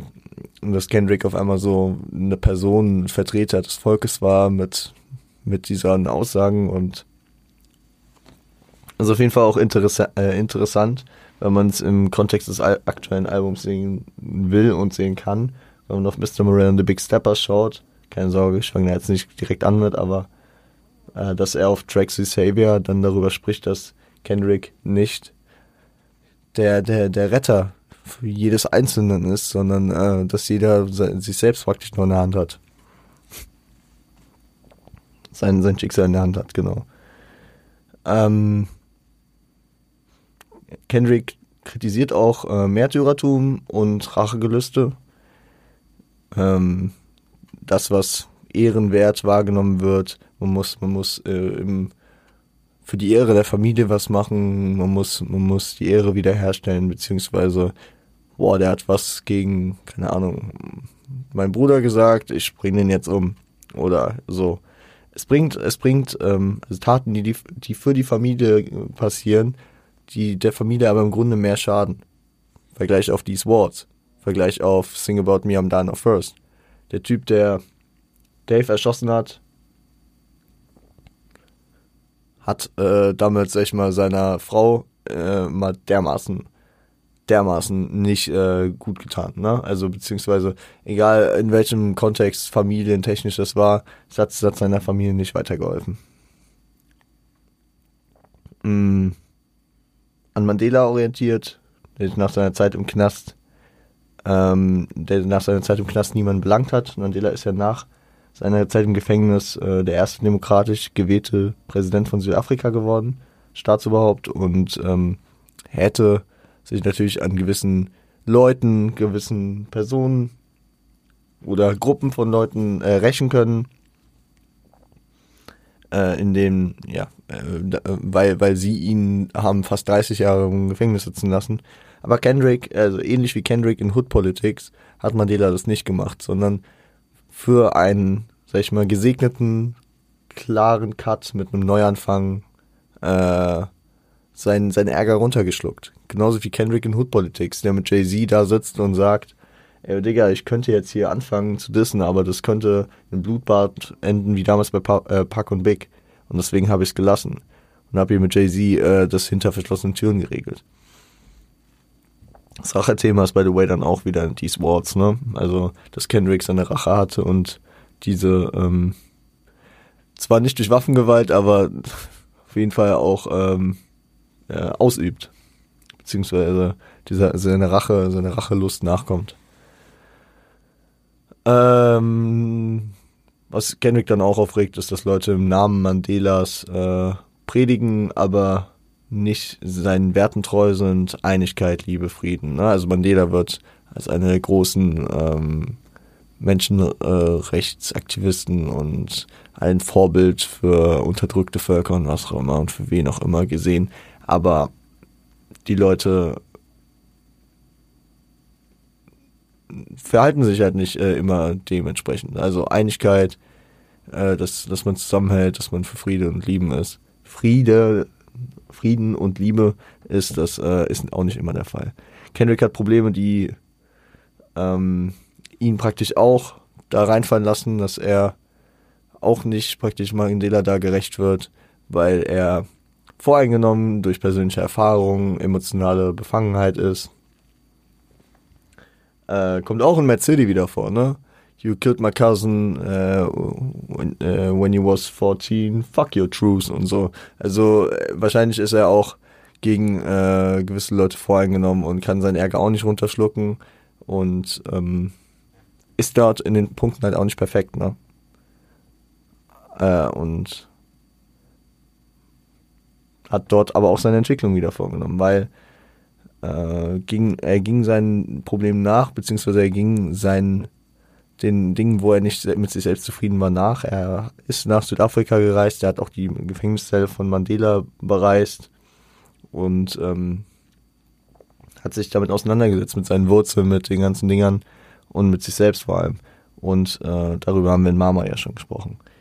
Setzt ähm, sich auch mit den Fragen der Wahrhaftigkeit, Vergänglichkeit seiner Position, als was auch immer, als Sprecher, als Rapper, als Figur des öffentlichen Lebens, als Repräsentant verschiedener Leute auseinander, ne? Ähm, weil Kendricks momentaner Hype ist zeitlich begrenzt. So wie bei vielen anderen, weil es ein Mortal Man, ein sterblicher Mensch, äh, der irgendwann spätestens sterben wird. Aber es gibt ja auch Leute, die einfach einen Hype haben und nach einer gewissen Zeit halt gewisse Relevanz überschritten haben. Beziehungsweise unterschritten dann wieder, ne? Also mit der Zeit sind, also egal, egal wie erfolgreich und krass Leute sind, es kommen neue Generationen, es werden neue Leute relevanter werden und ähm, viele andere. Und Kendrick, Kendrick stellt auch so ein bisschen in Frage, wie, wie viel, wie viele Leute sollten eigentlich noch kommen, wie viel wie viel Retter bräuchte die eigentlich noch, die, die hier für euch da sind? Ich meine, ich kann es jetzt machen, so, aber was war mit Moses? Was war mit Huey Newton? Malcolm X? Martin Luther spricht er an. Da ist ja die Frage, ob er Martin Luther King meint oder ob er Martin Luther meint, den äh, Reformisten aus dem Christentum, ne? Kann beide meinen, aber ist halt auffällig, dass er nicht MLK sagt, sondern Martin Luther ohne das King auch, ne? Ähm, Jackie Robinson, Jesse Jackson. Gut, mit den Namen konnte ich nicht so viel anfangen, muss ich, muss ich, äh, muss ich, muss ich zugeben. Ähm, aber auch Michael Jackson, um ihn anzusprechen. Also, dass Michael Jackson der Savior war, der, der, der Sprecher für die Kultur, fraglich auch. Also, hinter den Leuten stehen, ne? wir haben es vorhin gesagt, Vorwurf, äh, gewisse Vorwürfe gegen Michael Jackson kursieren ja auf jeden Fall, beziehungsweise sind, ich weiß nicht, ob da irgendwas bestätigt wurde. Äh, Rest in Peace trotzdem an, je, an, in jedem Fall und ähm, weiß ich halt auch nicht, inwiefern äh, Michael Jackson als ähm, Sprecher und äh, Repräsentant der, der schwarzen Community äh, dient, äh, wenn er durch, durch seine ganzen Eingriffe und durch seinen, ja, auf jeden Fall eine, eine auch eine hautfarbentechnische Metamorphose durchgegangen ist. Aber das, ist halt so eine. Vielleicht ist es auch, weil er ihn so am Ende äh, äh, nennt, äh, von Kendrick so ein, so ein, so ein Seitenhieb an die Leute, die Michael Jackson, beziehungsweise so ein, so ein Denkanstoß. So, Michael Jackson soll es gewesen sein, ja? Okay, gut. Dann geht's auch rüber in den Gesprächspart. Und als erstes geht es um Another Ninja. Das Gedicht, was ähm, wir zum Teil schon kennen, weil es über den Verlauf des Albums immer weiter aufgebaut wurde und ähm, ja, passend zu den einzelnen Tracks und zu den einzelnen Stellen äh, im Verlauf des Albums äh, aufgebaut wurde. Deswegen über den ersten Teil reden wir gar nicht, ne? Das, das kennen wir ja schon. ähm, dieses, ja genau, dass die Reise, den Aufstieg, die Krise, den Kampf und die Erkenntnis seiner Aufgabe perfekt umschreibt und zusammenfasst. Also das, das Gedicht äh, ist praktisch so ein Wrap-up, äh, beziehungsweise so ein Begleitmaterial für das ähm, Album und natürlich auch ein guter Einstieg und eine gute Möglichkeit, die Gedanken, die äh, Kendrick hat, hier äh, in das Gespräch mit Tupac reinzunehmen und äh, diese seinem Gegenüber äh, vorzugeben. Weil ich schätze nicht, dass er in seiner Situation, dass er mit Tupac auf dieser Visionsebene, da muss er sagen, Kendrick hatte eine Vision. Also das war ja früher schon mal Thema, dass Kendrick mal eine, ich glaube, im Halbschlaf eine Vision von Tupac hatte. Und äh, vielleicht war das halt auch so ein Ansporn hier, das äh, Ding mit ihm, äh, also ihn hier so zu integrieren. Aber Tupac will halt nicht äh, hier irgendwie eine Demo von äh, dem Album gehört haben und so, ey, check das mal ab und dann reden wir darüber. Deswegen ist die Aufarbeitung und die Verpackung des, äh, des ähm, der Kerninhalte in ein Gedicht sehr, sehr weise. Besonders weil Tupac halt auch äh, bekennender Dichter, Poet war. Ja, vor allem an der Highschool sehr, sehr erfolgreich und sehr, sehr krass gute Gedichte geschrieben hat und dafür auch, ich meine, sogar teilweise ausgezeichnet wurde. Und irgendwie da, da auf jeden Fall hätte auch eine krasse Karriere starten können. Was er ja auch im Grunde gemacht hat, ne? Nur noch ein Beat drunter gelegt. Und deswegen finde ich das ganz geil hier mit dem Gedicht. Ähm, genau. Und das Gedicht geht weiter und es geht um, um den Cliffhanger aufzuhängen. Wir waren, wir waren da, dass Kendrick erkannt hat, dass er äh, einen anderen Kampf kämpft als seine Leute in der Hood. Die Leute in der Hood haben ihren äh, stetigen Kampf zu kämpfen und er ist auf dem Weg zu einem neuen. Das war nach Hood Politics, ne? Äh, als wir, als es dann zu How Much Dollar Cast ging. Und genau, äh, er setzt sein, er, also er setzt sich mit der, mit dem Kampf ähm, der Apartheid auseinander mit den äh, verschiedenen Völkern, die sich da bekriegen, mit der Unterdrückung von Schwarzen in Südafrika.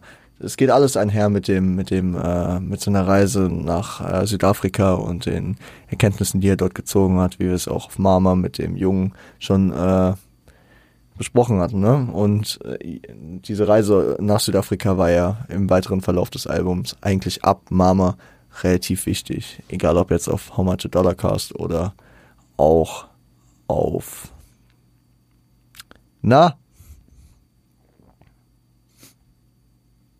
Mama, Hot Politics.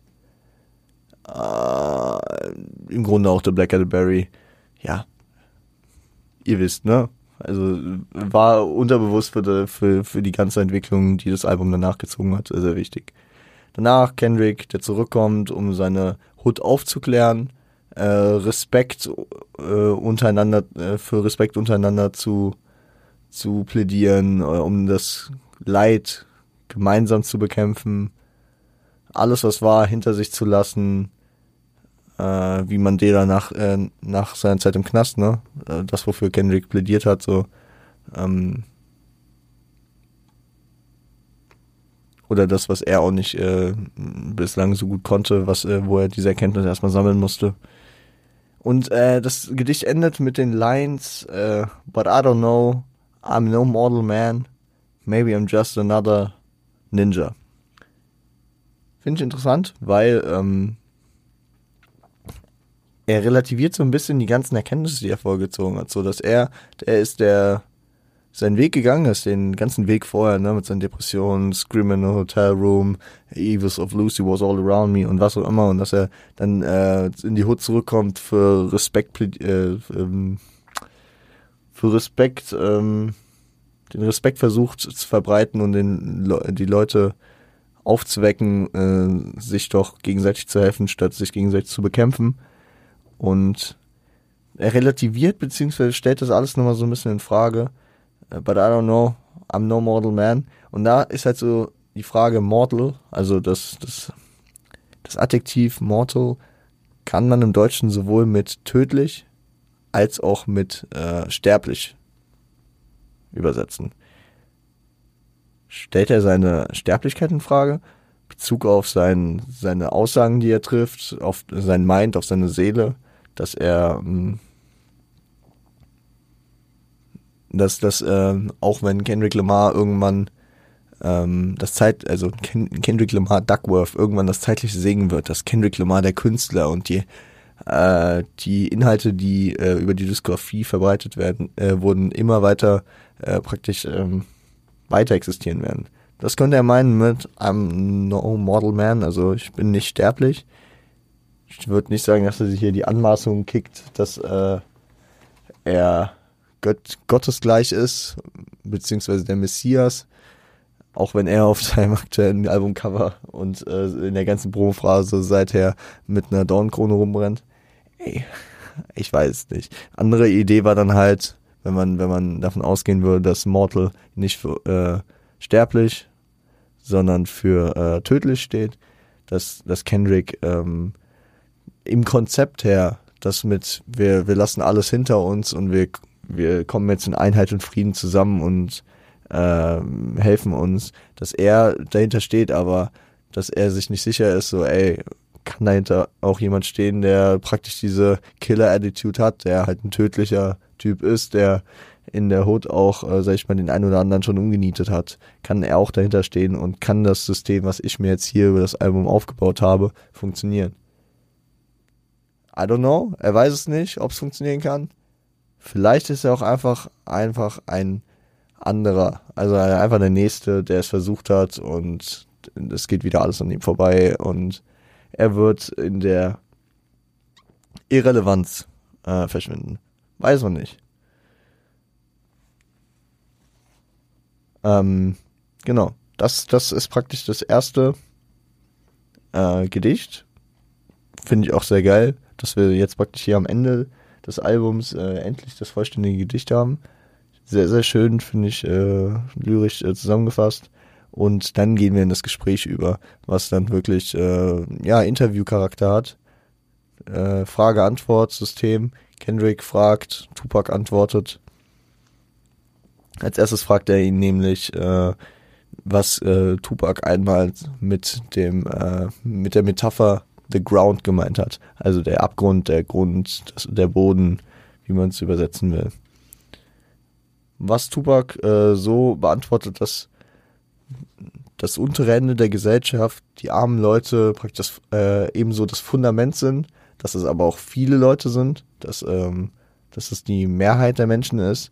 Und am Gipfel der Dekadenz wird der Ground, also der, diese Leute werden ähm, die Reichen verschlucken, die Reichen äh, überwinden und mit seiner Tupac-esken äh, Übertreibung, das finde ich ganz lustig, äh, dann bildet noch dieses Bild des Kannibalismus, werden sie verschlingen und äh, ja, die Reichen sind vielleicht mächtig, aber die Reichen sind weniger. Und ähm, wenn praktisch die Einheit irgendwann über die über über die unteren 95 Prozent oder keine Ahnung wie viel äh, zusammentrifft, wenn da Einheit irgendwann zusammentrifft, dann dann wird dann, äh, wird dieses Konstrukt so nicht mehr zu äh, bestehen. Genau. Kendrick fragt ihn dann als nächstes, ob er sich selbst als reicher äh, Mensch, also als ob er sich zu den Rich People zählen würde oder als jemand, der seine Möglichkeiten nutzt, also eigentlich als jemand, der arm ist und äh, einfach den American Dream richtig gelebt hat, was Tupac mit seiner Hustler Ambition äh, beantwortet. Ist klar, Tupac kommt von unten, Tupac hat einfach den, die richtigen äh, Entscheidungen getroffen, beziehungsweise natürlich auch viel Glück gehabt, ne? Das ist auf so einem Weg nach oben immer am Start. Aber mit der Hustler Ambition er, er um, umschifft so ein bisschen die Frage, weil er ist im Endeffekt mittlerweile erfolgreich reich und geht dann auch auf das Geld, was er hat und so ein, aber, aber ähm, er will damit auf jeden Fall klar machen, dass er, dass er kein eingeborener Reicher ist, den, der praktisch mit Geld äh, geboren wurde und nichts dafür tun musste, äh, sondern dass er sich schon noch als einer von unten sieht, der auch für äh, und die Leute unten einsteht und ja, ist ein bisschen Bezug auf Institutionalized natürlich auch, ne? Und äh, geht dann auf die fünf Jahre Hustle für die Industrie ein. Und jetzt geht's um ihn und uns. Und mit dem uns meint er, also, also zum einen die, die, den Hustle, den er für die Industrie geschoben hat, geht vor, vor allem wahrscheinlich auf Wesley Fury ein, dass man, dass man für die Industrie, für die Möglichkeit, überhaupt erstmal bekannt zu werden, Geld gemacht hat, spricht über die Label Records, die ähm, Movie Records, also weil er auch äh, als Schauspieler aktiv war. Und jetzt ist die Zeit gekommen, äh, mit seiner, mit seiner Reichweite ähm, Millions für, also Millionen, also viel Geld für, für ähm, uns zu machen. Also für die Leute, zu denen er sich auch zählt. Und da kann man jetzt entweder sagen, für die schwarze Community, also sich praktisch da äh, gerecht einzusetzen, weil ich gar nicht mal so denken würde bei Tupac, weil ich finde, seine, seine erste also der Anfang seiner Diskografie ist viel, setzt sich viel mehr mit den, mit den, äh, sag ich mal, mit sozialer Ungerechtigkeit und mit den Themen, Thematiken da um, äh, auseinander als, als die späteren Werke. Also Ambitions as a Rider, äh, ich meine All Eyes on Me, wo auch Ambitions as a Rider drauf war, ähm, hat, hat schon mehr Party-Style gehabt und mehr Dekadenz und was auch immer als, als Apocalypse Now. Aber ja, er, er hat auf jetzt, jetzt auf jeden Fall die Plattform, sich damit auseinanderzusetzen. Für, für die Rap-Fans, für die äh, anderen. Ist, ist aber auf jeden Fall eine, eine, ähm, eine Antwort, die sehr gut auf Kendrick zu münzen ist, weil das Anfang der 90er natürlich nochmal anders war, wie man es dann bei Tupac gesehen hat, als bei ihm jetzt. Wie gesagt, das, äh, die Antworten sind von 94 alle und äh, ja, muss man halt immer so ein bisschen äh, den zeitlichen Kontext reininterpretieren, äh, wie es gerade Sinn ergibt hier. Ähm, Kendrick fragt ihn auch, äh, wie er seinen Fokus, äh, also wie er, was sein Zugang dazu ist, dass er seinen Fokus nicht verliert, was äh, Tupac durch den Glauben äh, beantwortet, der seinen Weg antreibt, der ihn ebenso erdet, ne? Also Only God Can Judge Me, legendärer Tupac-Track. Ähm, man bleibt humble, um, um ein bisschen vorwegzugreifen für Kendrick äh, im Winter dann. Äh, ist ja auch eine äh, Butterfly-Thematik, äh, der Glaube, der, der ähm, einen hilft, den Fokus nicht zu verlieren. We gonna be alright. Und Kendricks Issues, die er hat, sich äh, von Lucy leiten zu lassen, die Verführung, den er sich am Ende widerstrebt und äh, den auch entziehen kann. Dann fragt Kendrick ihn, ob er ein Kämpfer aus Leidenschaft oder äh, nur aus der, aus der zwanghaften Situation heraus ist. Und ich finde es eigentlich ganz geil, es mir die ganze Zeit aufgefallen ist, weil jede Frage, ich musste mir eigentlich fast die Tupac-Antwort nicht nochmal durchlesen, weil es war mir klar. Aber das ist, liegt halt auch daran, dass ich ja sehr, sehr viel Interesse an Tupac und an seiner Diskografie, an seinem Leben und an der Person generell habe. Und dass viele Leute in meinem Alter auch und oder auch andere Leute, die halt eher aktuelle Musik hören, sich nicht mit Tupac groß auseinandersetzen und für die hier Tupac sehr, sehr gut äh, vorgestellt wird. Und äh, mit dem Knowledge, was ich äh, mir anmaße zu haben, äh, stimme ich komplett zu, dass Tupac so antworten würde, weil äh, er ist, also er meint, das steckt in dem Blut, ein Kämpfer aus Leidenschaft zu sein. Seine Mutter Afeni Shakur hat eine Menge gemacht, war wirklich eine ähm, für Menschenrechte, für Frauenrechte, für äh, Rechte für äh, schwarze Leute, äh, Black Panther affin, auch sein Stiefvater Mutulu Shakur. Und also da, da, da hat er, da hat er sehr, sehr viel ähm, Prägung da mitbekommen. Deswegen ist er damit natürlich auch so äh, in seine Künstlerkarriere reingegangen. Und er nutzt jede Möglichkeit, äh, Armen auf jeden Fall. Es müsste danach gewesen sein, aber das kann man natürlich aus der heutigen Perspektive sehr, sehr gut als Beispiel ranführen, dass Tupac auf Bewährung war und aus einer Limo heraus mit einer Waffe äh, dann Polizisten bedroht hat, die einen Schwarzen äh, harassed haben, also zusammengeschlagen haben, äh, unnötig brutal äh, festgenommen haben und dass Tupac am Ende dafür in den Knast gegangen ist, weil er gegen seine Bewährungsauflagen natürlich verstoßen hat. Also Tupac ist ein Kämpfer aus Leidenschaft, der jede Situation und jede Möglichkeit nutzt, äh, ähm, gegen, gegen Unrecht und gegen äh, das Böse anzukämpfen. Ähm, dann fragt Kendrick ihn, wie lange Schwarze motiviert sind, einen Krieg zu kämpfen, welchen sie nicht, also die, dieser Krieg, der den Anschein hat, dass er nicht äh, zu gewinnen ist, nämlich äh, die Ungerechtigkeit äh, in der Gesellschaft, äh, was die Unterschiede zwischen den ähm, Hautfarben äh, beziehungsweise zwischen den Ethnien hat. Ähm, wie, wie lange sie bereit sind, das, dafür zu kämpfen. Und Tupac ist der Meinung, dass, dass man maximal fünf Jahre auf höchster, also praktisch in seiner Prime ist, in der man, in der man da aktiv und aggressiv äh, gegen ankommen kann. Und äh, er nennt 30, äh, also 30 Jahre Lebenszeit als, als so den, den Scheitelpunkt, wo dann, wo dann einfach nur noch abbaut und die Hoffnung die Bereitschaft äh, sinkt, weil äh, ja, weil ähm, die Gesellschaft schon einen ähm, zu viel hochgenommen hat und äh, man nicht mehr daran glaubt, dass es äh, was werden kann. Äh, Kendrick rekapituliert, dass es bislang nicht nach einer Besserung, dass bislang nicht eine, wirklich eine Besserung in Sicht ist. Fun Fact, äh, Typen Butterfly, wir haben ja am Anfang in der ersten Folge gesagt, dass es eine Woche vorverlegt wurde. Es ist de facto der 20. Jahrestag von äh, Me Against the World von 95, dem Tupac-Album, was für viele auch sein Magnus Opum ist. Meins nicht, aber, aber auf jeden Fall ein sehr, sehr starkes Album. Also nochmal so ein, so ein, es, äh, ich, ich kann immer so, so kleine Details noch reindroppen. Auf, auf Me Against World war Track 8 Dear Mama. Ah nee, Track 9, sorry. Track 9 war Dear Mama. Was war äh, Track 9 auf To Butterfly? Mama. Zufall? Ich glaube nicht. ähm, da kommt später noch mehr. Das, das, wird noch richtig crazy, was, was hier mit Tupac noch am Start ist. Aber ja, ähm, Kendrick rekapituliert, dass mittlerweile nach 20 Jahren immer noch nicht so ist, dass äh, die durch Pack geprägte Zeit eigentlich rum ist, weil die Leute, die jugendlich und, äh, sag ich mal, in ihrer Prime waren, ähm, haben es nicht geschafft, äh, das, das, äh, äh, die Ungerechtigkeit zu besiegen, ne? Weil 20 Jahre später ist Kendrick wieder da äh, und weiß, dass es nicht so, äh, so geworden ist.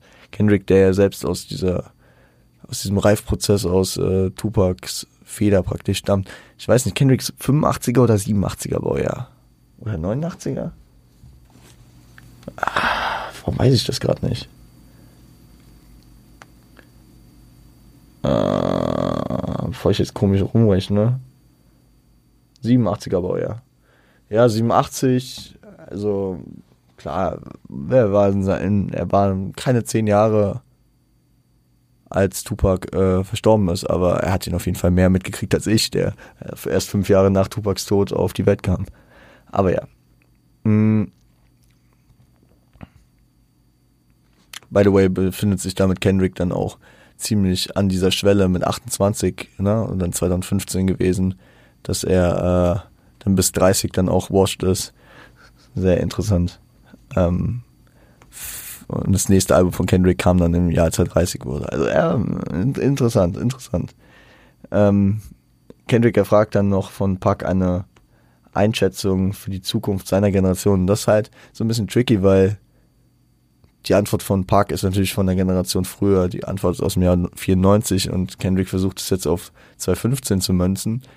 Muss man dazu sagen, dass es aber recht gut funktioniert, weil Park davon ausgeht, dass die nächsten Aufstände und äh, also die Riots und da kommt Park natürlich aus dieser Post Rodney King Zeit, also 91, wo es die großen Aufstände nach der nach der ähm, nach der äh, Situation mit Rodney King gab. Und er ist der Meinung, ey, bei Rodney King schon so viel passiert, Digga, das nächste Mal wird's blutig, die äh, Black Community lässt sich nicht weiter unterdrücken und äh, es wird einen Krieg geben, beziehungsweise auch wenn die, äh, wenn die weiße Gesellschaft denkt, dass äh, die können uns dann weiter unterdrücken, wird's dann vorbei sein. De facto ist es nicht so gelaufen, Und ich glaube, da haben sich die letzten 20, 25 Jahre einfach auch nochmal anders entwickelt. Der Ansatz ist nochmal anders geworden. Ähm, und ja, ich, ich glaube auch nicht, dass es in die Richtung kommen wird, dass es ein, äh, ein in Anführungszeichen Rassenkrieg äh, in, in den USA mehr geben wird. Ey, ich bin, ich bin kein Fachmann, ne, aber ich glaube nicht. Ich glaube, so, so Ereignisse wie das Donald Trump Präsident geworden ist, das hat das Land nochmal anders gespaltet. Äh, eher in der Hinsicht, äh, dass, dass es dann äh, auf politische Lager sich ausweitet und nicht auf Hautfarben. Weil ähm, ich glaube, da mittlerweile durch auch äh, die, die fortgeschrittene äh, Gesellschaft nochmal eine andere Awareness dafür ist, dass ähm, nicht jeder Weiße äh, ein Rassist ist, der äh, Schwarze minder behandelt, nieder behandelt. Und deswegen glaube ich nicht, dass es so den Hautfarben entsprechend passieren wird. Und ich glaube, dass äh, das könnte auch diese diese veraltete Antwort, die Park hier gibt, ähm, könnte könnte das auch bedeuten, äh, warum Kendrick die hier reingenommen hat, weil auch 2015, glaube ich, war jetzt nicht mehr so der Vibe, dass dass, dass, dass man daran gedacht hat, mit äh, einem schwarzen Präsidenten, der klar institutionalisiert war, aber es ging irgendwie voran so ein bisschen, ne? Ja. Ähm, Kendrick sieht äh, die Musik als verbliebene Möglichkeit, mehr zu bewegen, beschreibt die Energie dessen, wenn er, also wenn er wenn er was äh, musikalisch verbreitet, was es für eine Energie ihm, also was er für eine Energie rauslässt dabei und was es anderen Leuten für eine Energie bringt. High Power für mich, bestes Beispiel, äh, mit diesen politischen Themen verbunden. Es ist ein, ein Gefühl von äh, Einigkeit, was dieser Track ausstrahlt, was ähm, okay, ich maß es mir schwerlichst an, aber äh, was einer Rede äh, gleichkommt, die äh, ähnliche Inhalte ver, ver, vereinigt. Ne? Und das, dieses Gefühl von Einheit und äh, Streben nach Frieden, das, das, äh, das hat die Musik und vor allem, wenn du solche Tracks wie äh, High Power, wie Alright kickst, das haben die schon äh, dann an sich. Und die, die finden hier auf jeden Fall ein gutes Ende im Gespräch. Ähm, in der Hinsicht, dass Park äh, auf die Aussage von Kendrick dann halt nochmal entgegnet, dass, ähm, dass äh, die Musik, die äh, die Jungs veröffentlichen, dass der Hip-Hop, den sie erzählen praktisch, dass das einfach äh, Sprachrohre beziehungsweise Stories von toten Freunden von denen sind und äh, dass der Spirit dass das deswegen der Spirit ist. Und es ist eine Doppeldeutigkeit, dass zum einen natürlich Spirit in, in Hinsicht von der englischen Seele, der, der, der Geist, der, der Leute, von denen spricht, aber dass auch ein gewisser Spirit äh, ist, äh, mit denen, also den die Musik hat und weswegen die so magisch funktioniert und äh, diese, diese Energie hat. Kendrick antwortet einfach nur mit Damn. Und das ist, das finde ich schon, das ist sehr, sehr frech von Kendrick zwei Jahre vor äh, Album-Release hier einfach schon, ohne dass natürlich jemand wissen kann, äh, den, den Titel seines nächsten Albums als äh, Ende dieses dieses ähm, Gesprächs anzuführen. Damn. Und äh, dann sieht man auch halt wieder, dass der Mann immer einen Plan hat. Ne?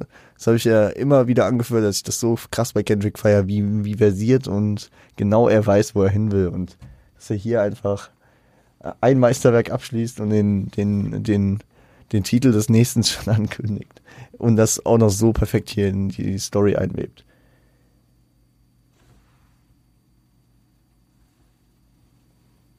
Ah, fuck, wir sind fast bei 90 Minuten. Oh, ja, okay. Aber unter zwei Stunden bleiben wir auf jeden Fall. Oh shit. Ich muss noch schneiden, hochladen. Okay. Ich äh, rush jetzt ein bisschen. Jetzt könnte man denken, ist vorbei, aber nein, Kendrick hat noch ein zweites Gedicht am Start. Ein Gedicht, ähm, welches seine Welt und ja, im gleichen Atemzug auch den Albumtitel beschreibt was, was er Pack praktisch noch mitgebracht hat, was, äh, beziehungsweise was ein Homie von ihm geschrieben hat. Wird jetzt nicht klar, welcher Homie, aber irgendein Homie von ihm äh, hat es geschrieben und Kendrick beschreibt, äh, ja, er verliest dieses Gedicht. Und ähm, ich werde natürlich jetzt nicht Bar für Bar hier durchgehen, sondern ich äh, erkläre euch, worum es Gedicht geht. Er beschreibt die Entwicklung der Raupe zum Schmetterling. Es, äh, es ist auch klar, dass, dass es endgültig irgendwann sein musste, dass wir nochmal auf dieses Bild von dem Butterfly, von Pimple Butterfly hinkommen. Warum geht's um Butterfly? Es kann ja nicht sein, dass am Anfang nur um das Cocoon ging und four corners of this cocoon collide. Dass das alles ist, das wäre ja schon lame gewesen, ne? Ich meine, es ist auch ein sehr künstlerischer Name, der krass klingt, aber das kann es nicht gewesen sein. Und das ist es natürlich auch am Ende auch nicht. Ähm, die Entwicklung der Raupe äh, zum Schmetterling entlang des Albums, ja, beschreibt Kendrick.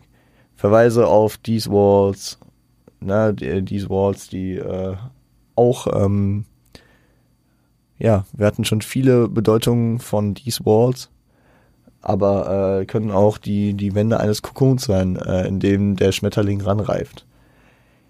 Mad City wird angesprochen, das Leben in der Mad City und äh, der, die Raupe, die institutionalized wird, institutionalisiert wird. Also viele Verweise auf sowohl Good, also auf Good Kid Mad City und auf Triple Butterfly. Und äh, daran sieht man hier auch wieder sehr, sehr gut, man, es ist gut, dass wir so chronologisch und akribisch durch seine Diskografie durchgehen, weil es wird hier auch sehr, sehr sinnvoll und deutlich klar, warum äh, dieses Album nach Good Kid, Mad City kommt. Es braucht, also es ist, es ist nicht ganz unabhängig voneinander. Die Raupe oder wie also der englische Begriff Caterpillar symbolisiert äh, die Person in der Hut. Also eine Person in der Hut. Und der Schmetterling, der Butterfly, ist äh, der Rapper, der es herausgeschafft hat, der den Erfolg geschafft hat. Der Erfolg steckt de facto in jedem Einzelnen drin. Kann man jetzt als American Dream sehen, kann man aber auch einfach als Ansporn für jeden Einzelnen sehen, weil äh, die Möglichkeit, sich zum Schmetterling ent äh, zu entwickeln, steckt in jeder Raupe. Äh, genauso wie die Möglichkeit, Erfolg zu generieren, steckt äh, auch in jeder Person, theoretisch. Ähm, im Kokon der, äh, der Entwicklung, also während der Entwicklung ist die Raupe ja verpuppt und äh, in der Gamersprache sagt man AFK, kann, kann nicht an, an der Außenwelt teilnehmen und ver verliert den Blick nach außen. Kommt ähnlich der Entwicklung, äh, ähm, die Kendrick beispielsweise durchgemacht hat. Dass die Leute meinen, er, er ist abgehoben, er ist weg gewesen, er hat sich nicht um seine Leute gekümmert, ähm, und äh, kann nicht mehr mit den Leuten dort relaten, weil er äh, den Blick darauf verloren hat. Ja, weil er einen komplett anderen Weg gegangen ist und äh, an seinem Erfolg gearbeitet hat. Kommt, äh, kommt nach, nach der Entwicklung jedoch zurück, ja, Kendrick mit seiner Aufgabe, wie er es ja auch im ersten Gedicht äh, sehr deutlich gemacht hat, kommt er nach der Entwicklung zurück ähm, an sein Zuhause, an den Ort, wo er vorher war, auch als Raupe, äh, nur ent in entwickelter Form als Schmetterling. Mit neuer Perspektive. Das kann man jetzt auch noch reinwerfen. Ne? Eine Raupe äh, kriecht über den Boden und der Schmetterling fliegt. Könnte man jetzt auch eine Wertung reinbringen. Ne? Fly, er ist Fly, er ist oben, er ist krass, äh, er ist on top und nicht am Boden und kriecht über den Boden. Ne? Das könnte man jetzt auch noch als Bild hier reinwerfen die entwickelte Raupe, die ähm, äh, mit neuen Erkenntnissen ne, und neuen Perspektiven, mit Sachen, die sie gelernt hat, zurückkommt. Also als in Form eines Schmetterlings. Ähm, Im Grunde wirken Raupe und Schmetterling ja eigentlich komplett verschieden, wenn man die beiden Tiere sieht. Sie sehen unterschiedlich aus, sie bewegen sich unterschiedlich. Äh, man, man könnte im Grunde glauben, dass sie nichts miteinander zu tun haben. Aber sowohl wie ich glaube, jeder, der Biologie irgendwann mal hatte, beziehungsweise ich glaube, das lernt man in der Grundschule, beziehungsweise weiß man auch einfach, das weiß man ja, dass aus einer Raupe ein Schmetterling wird und dass äh, die, die beiden ein und derselbe sind, sind auch äh, die Person Hood und der Rapper, der aus der Hood äh, entstanden und sich äh, daraus entwickelt hat, die gleiche Person. Auch wenn sie so unterschiedlich wirken die unansehnliche, harte Raupe, ähm, die, die natürlich ein bisschen die äh, härteren Verhältnisse kennt und den Schmetterling als schwach ansieht. Ja, der Schmetterling sieht jetzt nicht krass und cool aus oder äh, gefährlich oder so. Ne? Und die Raupe sieht den Schmetterling als schwach an und sucht Mittel und Wege, diesen für den eigenen Vorteil zu pimpen.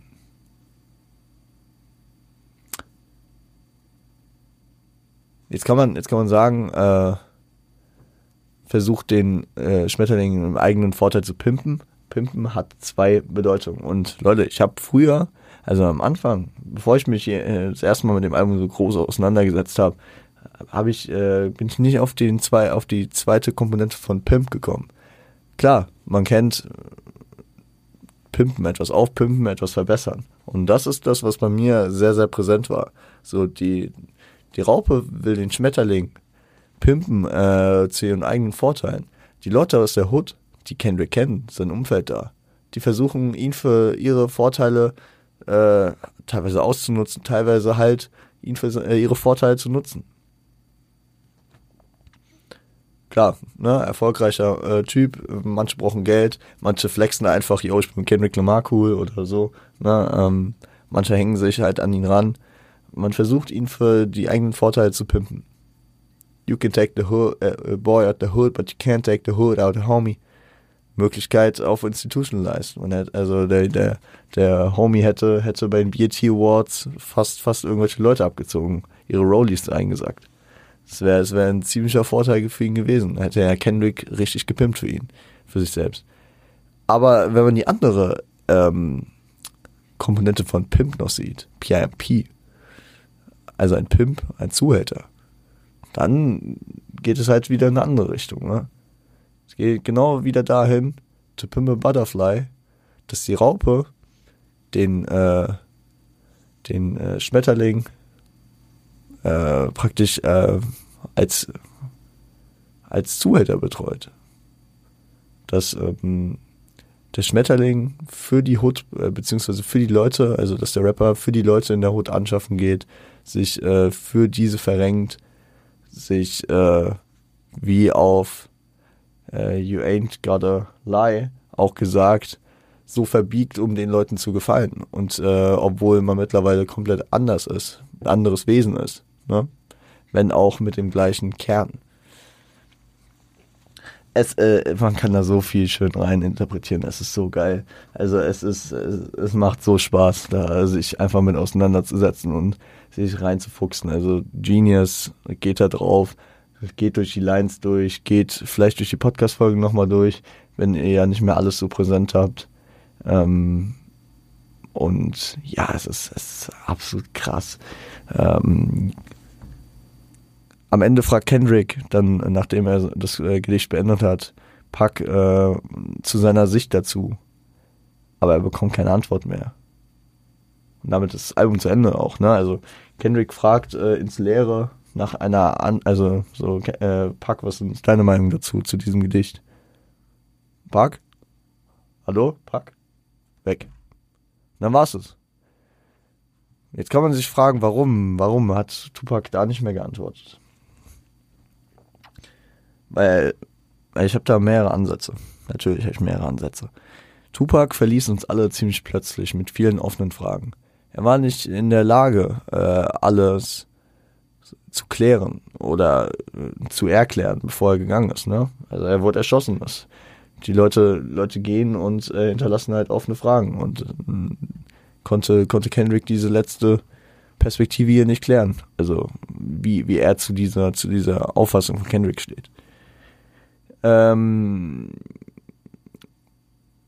zum anderen, wir haben ja auch vorhin schon angeteased, und das war ja, ich glaube, Section 80-Thema, dass Kendrick diese, diese Halbschlafvision oder sowas ähnliches von Tupac hatte ähm, und ähm, da ihm das Versprechen abgenommen hat, äh, sein Werk fortzuführen.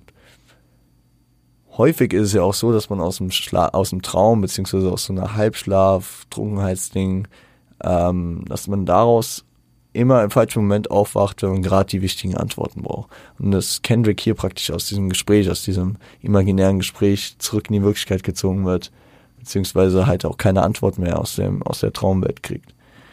Und jetzt wird's wieder tricky, ne? der ursprüngliche Arbeitstitel für To Pimp a Butterfly war To Pimp a Caterpillar. Also wie man die Raupe pimmt und nicht den Schmetterling. Jetzt muss man sagen, wer die Abkürzung von äh, Butterfly, die äh, herkömmliche nicht kennt, TPAB, also TPAB, ne? das Akronym für Pimp Butterfly. Äh, wenn man wenn man das To stehen lässt und den Arbeitstitel nehmen würde, dann hat man Tupac. To Pimp a Caterpillar. Würde auch, also wenn man wenn man das Album wenn das Album sich damit auseinandersetzen würde, wie man den Caterpillar pimpt, dann wird das sehr in das äh, Schema passen äh, und in, den, in diese in die äh, in das Image und das, was Tupac immer ausgemacht hat musikalisch. Da wird es da sehr reinpassen. Tupac als Stimme des Volkes, der sich für die Armen und für die Schwachen einsetzt, der praktisch so dieser dieser Vertreter des Volkes ist und äh, aus der Sicht spricht. Das, äh, das wäre sehr krass gewesen. Hätte Kendrick so ein Album gemacht und das Tupac äh, im Akronym genannt. Das wäre sehr, sehr wild gewesen.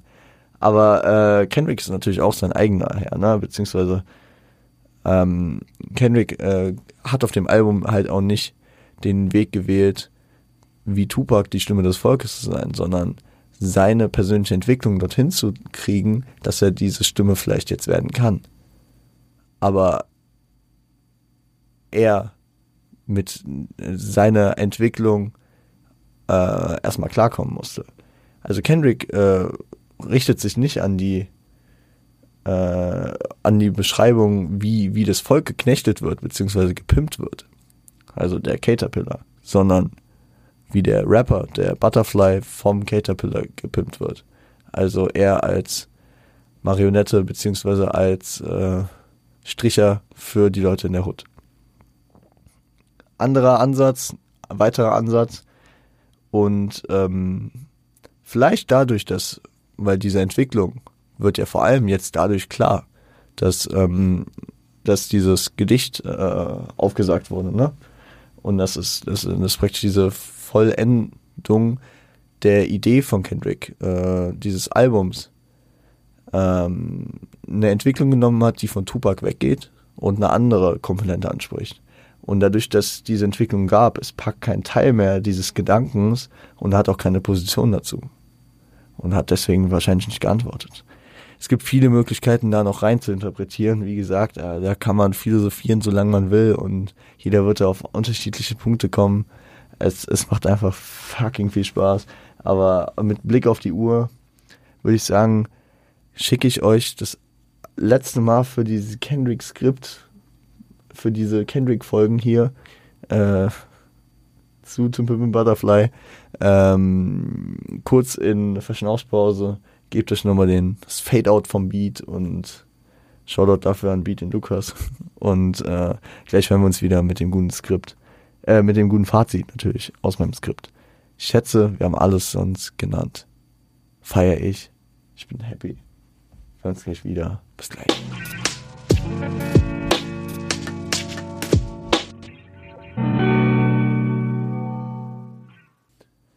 Und damit sind wir im Fazit, Leute.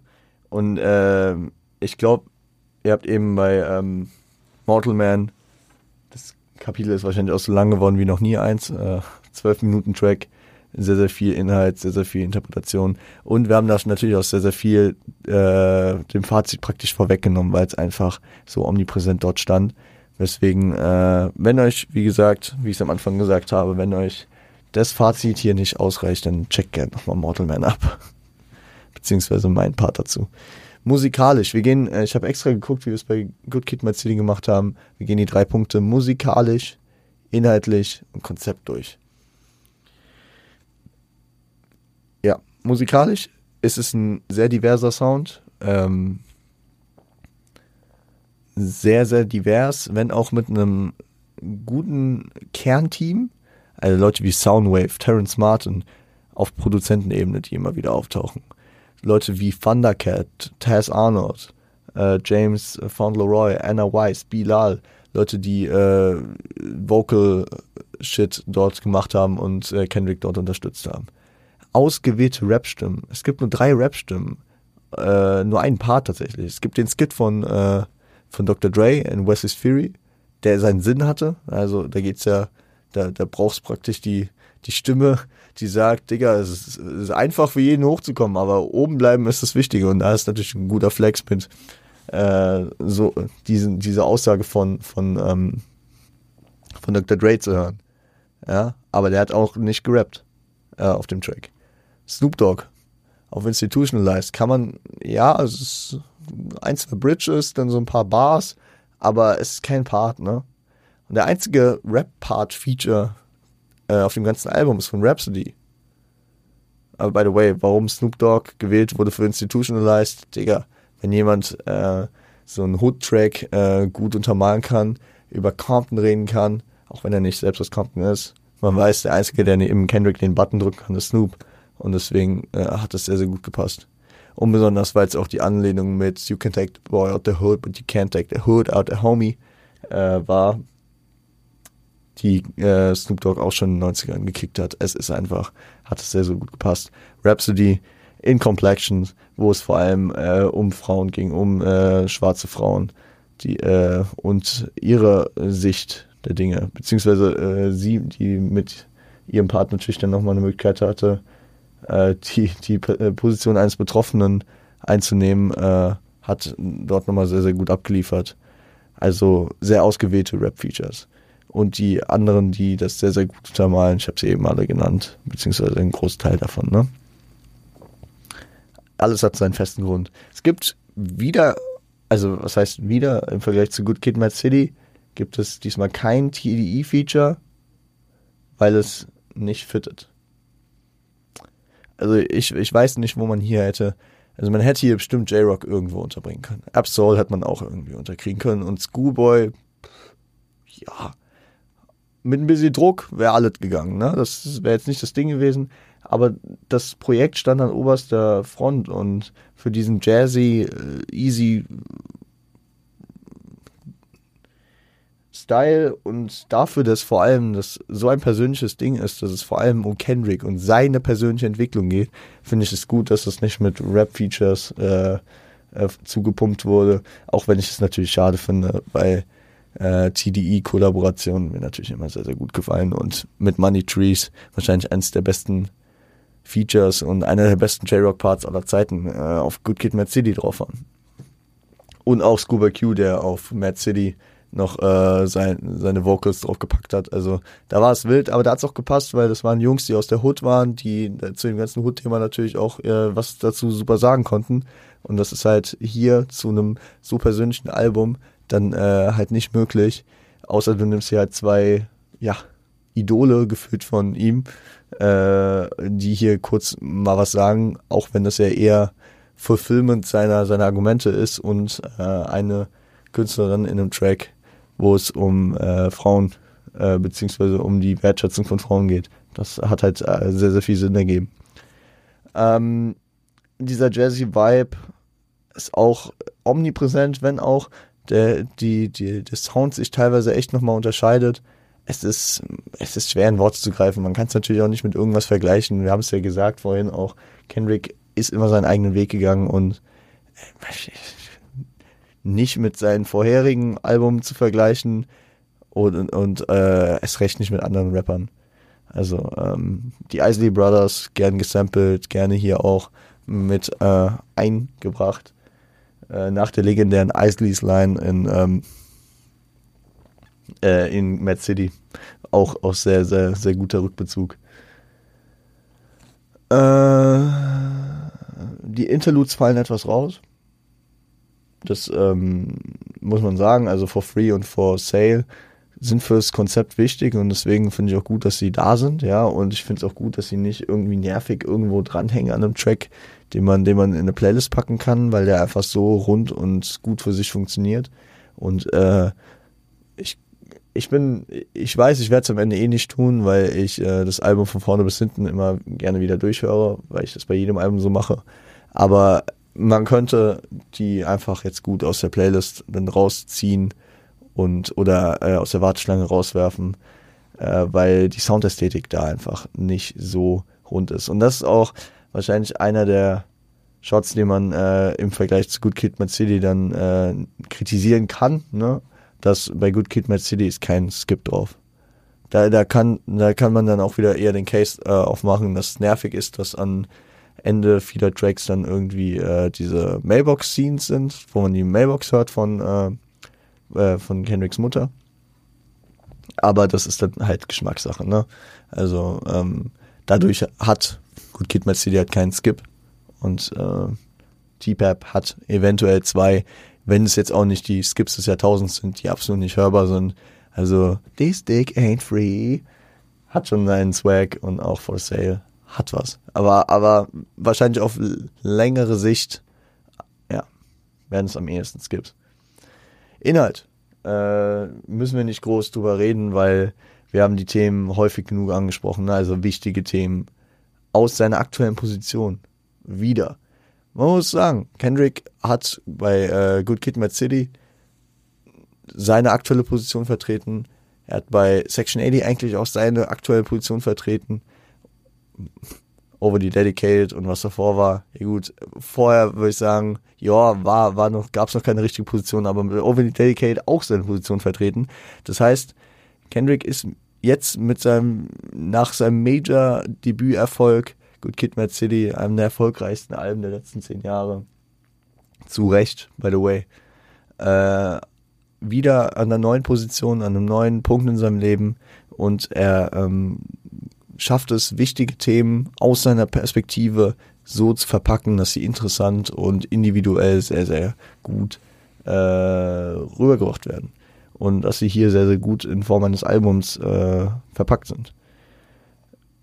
Äh, und es, das ist halt auch das Ding, was viele immer anmerken, dass, dass Leute nicht mehr Street sind ja, aber wer erfolgreich ist, ist halt nicht mehr auf der Street. Digga, du wirst keinen äh, Millionen-Rapper äh, auf der Straße irgendwie Crack verticken sehen, außer für die Gips vielleicht. Aber nein, äh, kleiner Witz. Aber ihr wisst, was ich meine, so.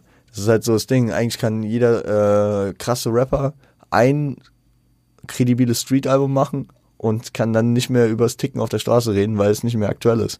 Aus meiner zehn Vergangenheitsform. Ja, das, das ist dann auch eine Möglichkeit. Aber Kendrick geht halt mit seinen neuen Positionen um und bringt aus seiner neuen Position wieder interessante Themen, die auch zu seinem aktuellen Lifestyle passen. Was halt diese äh, Authentizität und diese Credibility halt nochmal so krass steigert. Das ist wieder so krass getroffen. Und es ist wieder sehr, sehr persönlich. Also wo wir bei äh, Good Kid City seine Jugend begleitet haben und äh, viele, viele Komponenten seiner, seiner jugendlichen Entwicklung, die ja auch sehr, sehr persönlich und privat waren, teilweise, egal ob jetzt die Situation mit Shireen oder das, äh, den Verlust von Dave und seinem, seine, seine, seine, seinem baptistischen Eintauchen. Das ist ähm, trotzdem und seinen, seinen Issues zu Hause. Ne? Das muss man alles äh, sagen. Das sind sehr private Themen, die er schon auf Good Kid Mad City gekickt hat. Und hier kommt er jetzt auch mit dem Druck, den er von äh, seinem Umfeld kriegt, von auf, teilweise seinem privaten Umfeld mit äh, Depressionen, Suizidgedanken, Alkohol, Problemen, äh, sind Themen, die man einfach normal nicht so einfach nach Hause, äh, nach, nach draußen trägt. So, äh, wahrscheinlich gibt es auch Leute, die ihn sehr, sehr für, für gehatet haben werden, weil sie nicht das Album ganz hören, sondern einfach nur hören, was Kendrick regt sich darüber auf, beziehungsweise kommt nicht auf sein Leben klar, der ist doch erfolgreich, der hat es geschafft. Es ist hart für äh, Leute, die erfolgreich, äh, erfolgreich sind, beziehungsweise in einer gewissen Position sind, äh, nach außen äh, zu zeigen, dass sie verletzlich sind, beziehungsweise auch Probleme haben. Das wollen manche Leute einfach nicht wahrhaben und es ist halt, ja, wack. Ähm, sehr kohärent. Ja, ich habe ähm, ich habe nachgeguckt, kohärent ist äh, eine adäquate Übersetzung für cohesive und cohesive ist so ein geiles Wort dafür, aber ich versuche es jetzt mal auf Deutsch mit kohärent. Es ist sehr kohärent in seiner Diskografie. Wie gesagt, wir haben es von Modelman gemerkt. Das, äh, es bezieht sich immer noch auf das Album davor und es ergibt einfach alles Sinn im Zusammenhang. Es ist einfach geil, Leute.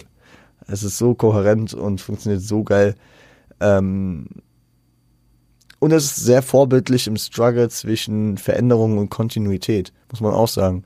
Also es heißt immer, oh, es wird zu langweilig, wenn Rapper immer nur das Gleiche machen, aber Leute sollen sich halt auch sich treu bleiben. Und Kendrick schafft es, weil er thematisch eine Storyline über die Alben weiter verfolgt, beziehungsweise ein Scheme, was ihm immer neue Themen aufwirft, ne, indem er einfach seine aktuelle äh, Person ähm, und die Themen, die ihn beschäftigen, äh, sehr, sehr hochwertig aufarbeitet.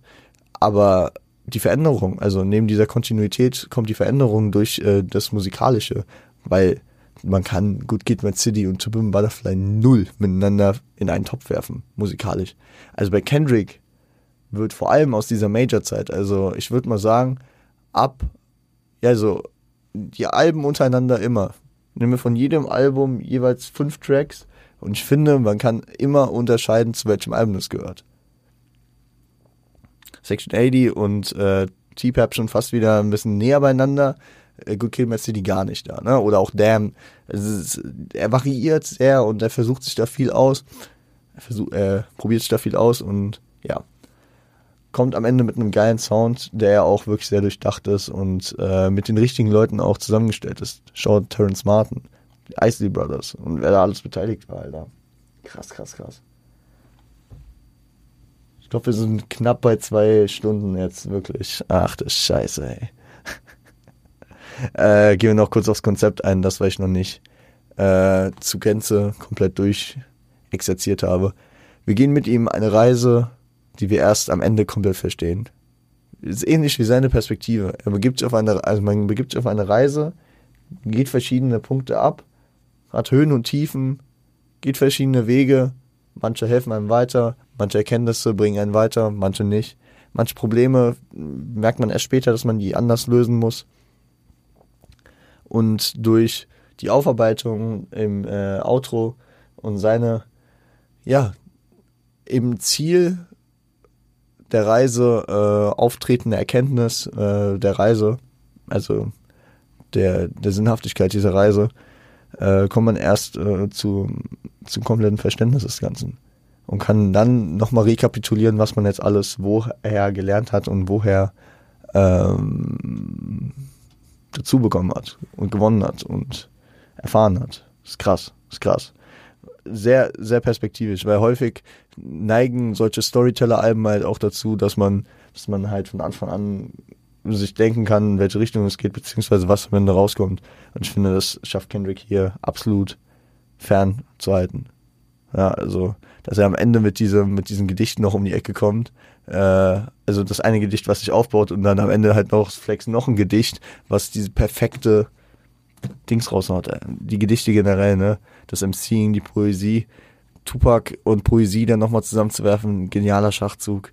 Äh, also eben diese perfekte Allegorie im zweiten Gedicht mit Butterfly, Caterpillar äh, und den Leuten aus der Hood und den Rappern. Was dann auch einfach so diesen mystischen äh, Albumtitel aufwirft. Es ist so krass, Alter. Es ist so krass.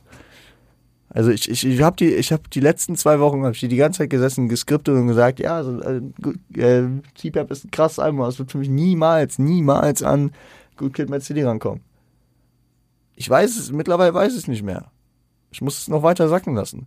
Weil auch wenn ich das Album schon in seinen Grundstrukturen kannte, ja, und mich äh, das schon seit Jahren höre, die, so eine Auseinandersetzung, wie ich sie hier im Rahmen dieses Podcasts mache, das bringt einen immer noch mal auf eine ganz andere Ebene mit solchen Alben.